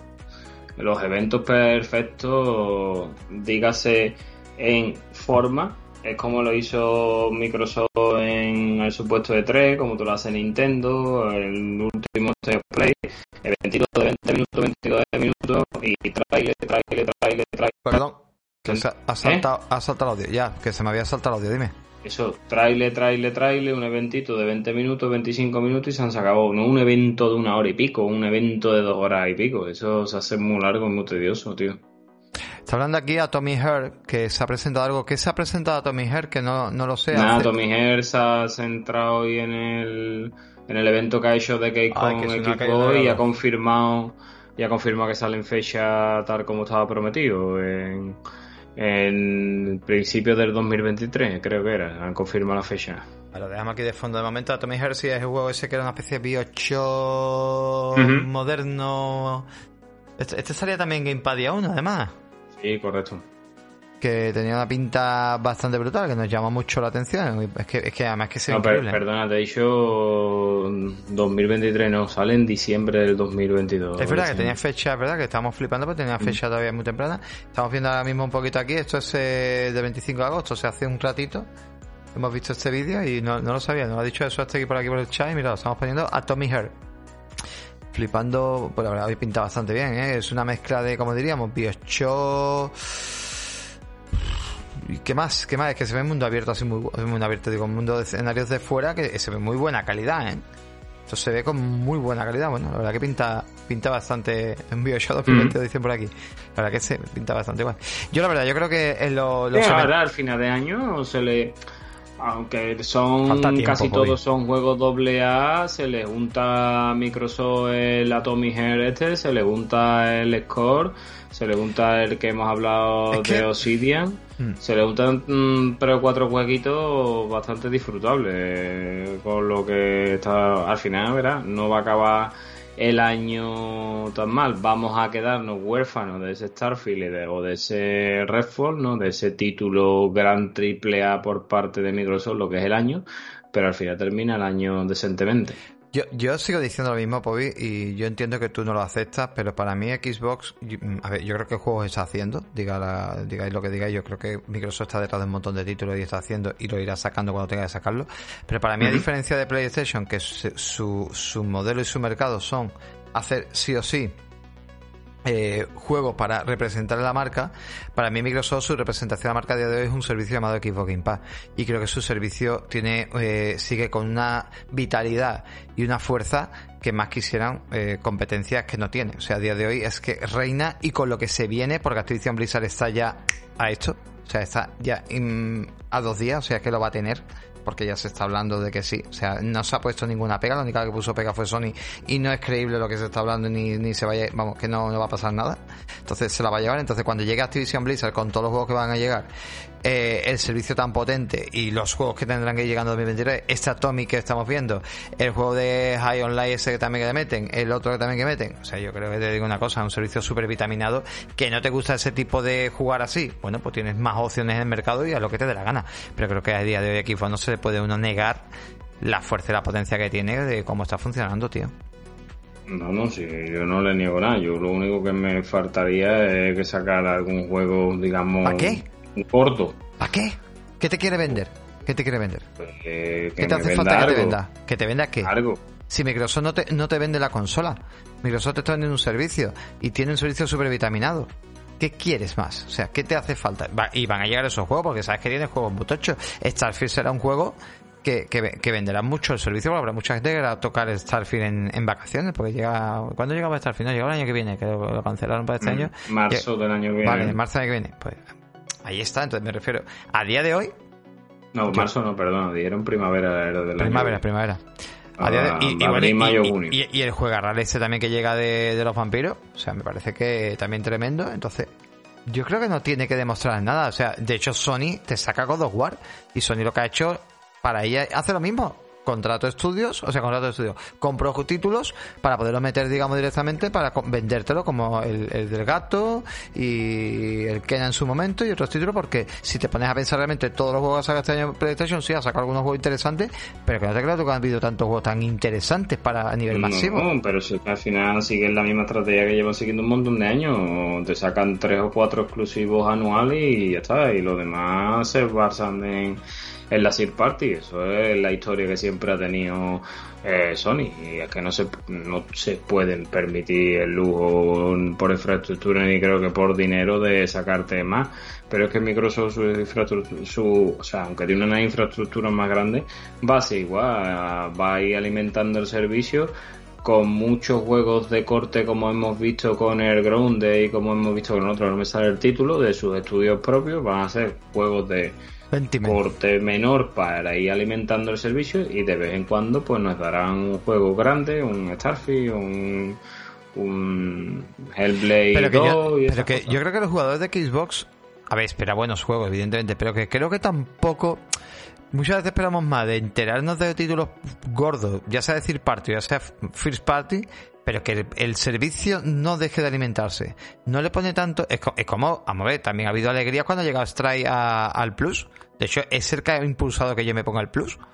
Y no he vuelto a jugar al Plus, pero a mí me, ha hecho impulsar el Plus eso. Luego el Final Fantasy VII Remake, oye, pues otro juego que ha hecho también que llegue al Plus. Eh, directamente y que mucha gente. Entonces, yo creo que al final los servicios también son importantes. Sí, no, sí, evidentemente son importantes.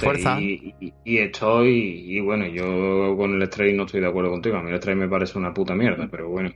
Eh, Mira, iba, mm. iba, a banear a, a Winter por decir que hemos Stray, pero como lo has dicho tú, lo vamos a dejar aquí. Mm, yo estoy ahora mismo con lo que, que está diciendo el compañero Abel, el año siguiente, si Microsoft consigue, y no te voy a decir mucho, ¿vale? Aparte de seguir alimentando su servicio, más si, si consigue sacarse Starfield, Redfall y dos juegos más, dos juegos más sin, vamos a diferenciar los triple ¿vale? Tocho, eh, dígase Hellblade 2 y otro más. Si consigue sacarte cuatro juegos, eh, meten un problema grande a Sony porque Sony casi todas las balas las ha quemado. Sony el año que viene las balas que tiene es Spider-Man y metiéndole mucha trilla, mucha trilla, mucha trilla, si llega a lo vernos, poco más. No, no creo que saque esos dos juegos de golpe. No lo sé, no lo sé. Insomnia es capaz de eso y demás. Insomnia se ha visto y se ha demostrado que trabaja muy bien y en menos de un año saca otro juego. Sony 2023 lo que va a hacer es Mm, enfocarse a otro tipo de juego que no va a gustar mucho a la comunidad más eh, fidelizada o más, eh, vamos a decir, más, eh, ¿cómo se dice? Más clásica, ¿no? Nada, y, mm. va a ser porque va a empezar a sacar cosas para el PC, periférico. El tema del periférico va a ser importante porque ella se había anunciado que las gafas las saca a principio la VR. de la VR2 las saca a principio de año, entonces se basará en las gafas, que veremos qué juego trae. Se basará en enfoque y el Final Fantasy ese que sale, eh, que es de Square Enix, en la segunda parte, que también lo saca. Sí, pero yo eso no te lo cuento porque claro, pero es, que eso... una producción propia. Claro, pero, pero es que eso hay que contarlo ya, que ese es el tema. eso es a lo que me refiero. Entonces, eh, son las cosillas. Es como ahora mismo este juego. Eh, a Tommy Her, por ejemplo, le, va a venir de puta madre, que, que, que, creo que no le haría falta tener que salir en su servicio porque tiene una pinta excelente. Pero a Tommy Her, por ejemplo, ha salido en Game Pass y salió en PC en todos los lados. Yo tengo amigos de PC. O sea, es que yo ya. Yo no hablo de consola, que yo te hablo de colega. Lo primero que le he dicho a mi colega, hoy eh, que ha llegado de vacaciones, he dicho, y yo, ¿tienes de Stranding en PC en el Game Pass? ah, sí, pues ya le voy a poner, estoy flipando, qué, qué maravilla, no sé qué. Y, y ese chaval conoció el Gamepad de medio año para acá. Y está alucinante, ese chaval no ha tocado una consola en su vida, ese chaval es de consola de Nintendo. Tiene todas las consolas de Nintendo porque le encantan las portátiles.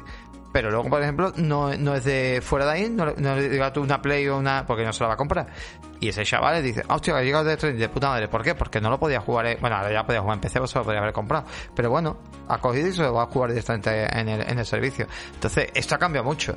Por eso te digo que para mí que llegue se alimente de buenos títulos eh, los servicios, creo que es primordial y, y, para mí es un aliciente más. Y evidentemente tendrán que llegar al juego, pero que me parece un aliciente y ojalá Sony imite ese modelo. ¿eh? Y que 2020, por, ejemplo, mira, sería muy bueno, y ya vamos cerrando, pues sería muy bueno que, por ejemplo, 2023 Sony se apague con el Plus y empezar, ya que no tengo juegos propios a lo mejor para poder alimentar mi catálogo, pues que haga lo mismo que ha hecho Microsoft, que lo alimente con third party, con juegos tochos, alimentando en el servicio. A mí no me molestaría, ¿eh? Para nada, ¿eh? Yo te digo que si este año, vamos, te digo que el 2023 no se va a cumplir, la mitad de los juegos que se han retrasado no se van a cumplir, que se va a volver a retrasar. No, porque si este año 2000, si este año 2022 era un año de alucine y se han producido un montón de retrasos para 2023, como salga todo lo del 2023, que para que vamos, no, no sé, voy a necesitar trabajar en donde trabajo, es ahora en el Burger King, irme después al McDonald's y al Pizza Hut para poder comprar, porque es que hay muchísimas cosas muy gordas ahí pendientes y algo los van, algo lo van a tirar para atrás. Pues Mucho pues van a tirar para atrás. Pues veremos. Gente, esto se va acabando, ¿vale? Que hemos estado ya aquí dos horitas hoy, que está bastante bien. Y, bueno, hemos hecho, seguramente se nos habrá quedado cosas en el tintero, pero todo, todo no se puede acaparar. Es una locura, porque ha habido mucho, mucho contenido. Pero bueno, hemos estado repasando un poco los eh, títulos punteros, alguna noticia también creo que, que eran interesantes.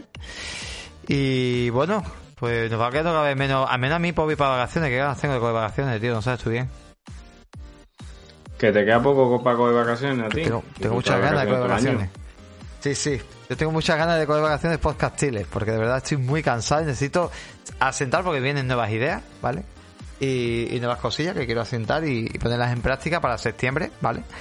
Y, mm. nada, lo dicho, la semana que viene, eh, en principio martes programa y probablemente eh, jueves que sea el último programa de la, vamos a decir temporada, vamos a terminar así la temporada, cuando acabamos un poco de vacaciones, vamos a decir esa temporada. Y, a ver qué tal, tú a ver si te podrás venir alguno, que supongo que sí. Mm, pues no sé, la semana que viene tengo una semana muy jodida. Y si no puede, pues bueno, ya estaré aquí y a lo mejor hago algún sorteito, que también los proyectos se lo merecen. Y nada, gente, oye, muchísimas gracias por haber estado por aquí, haber disfrutado. Señor Poi, ¿va a jugar algo o no va a jugar algo? Sí, he empezado a jugar Cyberpunk 2077. Madre mía, ¿cómo te has metido tú en eso?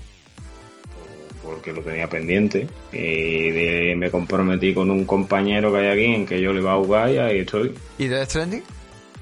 Ya lo he terminado. Ah, bueno, pues mira. Podríamos... ¿Pero has dejado impresiones de Discord ya y todo o no? Sí, ayer. Ah, pues no las he leído, perdón. usted. Bueno, pues mira, a ver si te viene el siguiente y cuenta un poquito. Yo me he pasado de Stranding en 40 horas. Bueno, pues el siguiente programa te viene y escuchamos un poquito la- las cositas. Pues podéis siempre dejar sus reseñas en nuestro Discord, que lo sepáis, ¿vale? Así que nada, los suscriptores ya sabéis que podéis venir al Discord. Pues nada, gente, oye, muchísimas gracias, de verdad, por haber estado aquí. Son las una de la mañana. La gente que lo escucha en formato podcast también, muchísimas gracias. Y nos oímos y nos escuchamos el siguiente. Un saludito, abrosito y hasta el siguiente programa. Hasta luego. Hasta luego.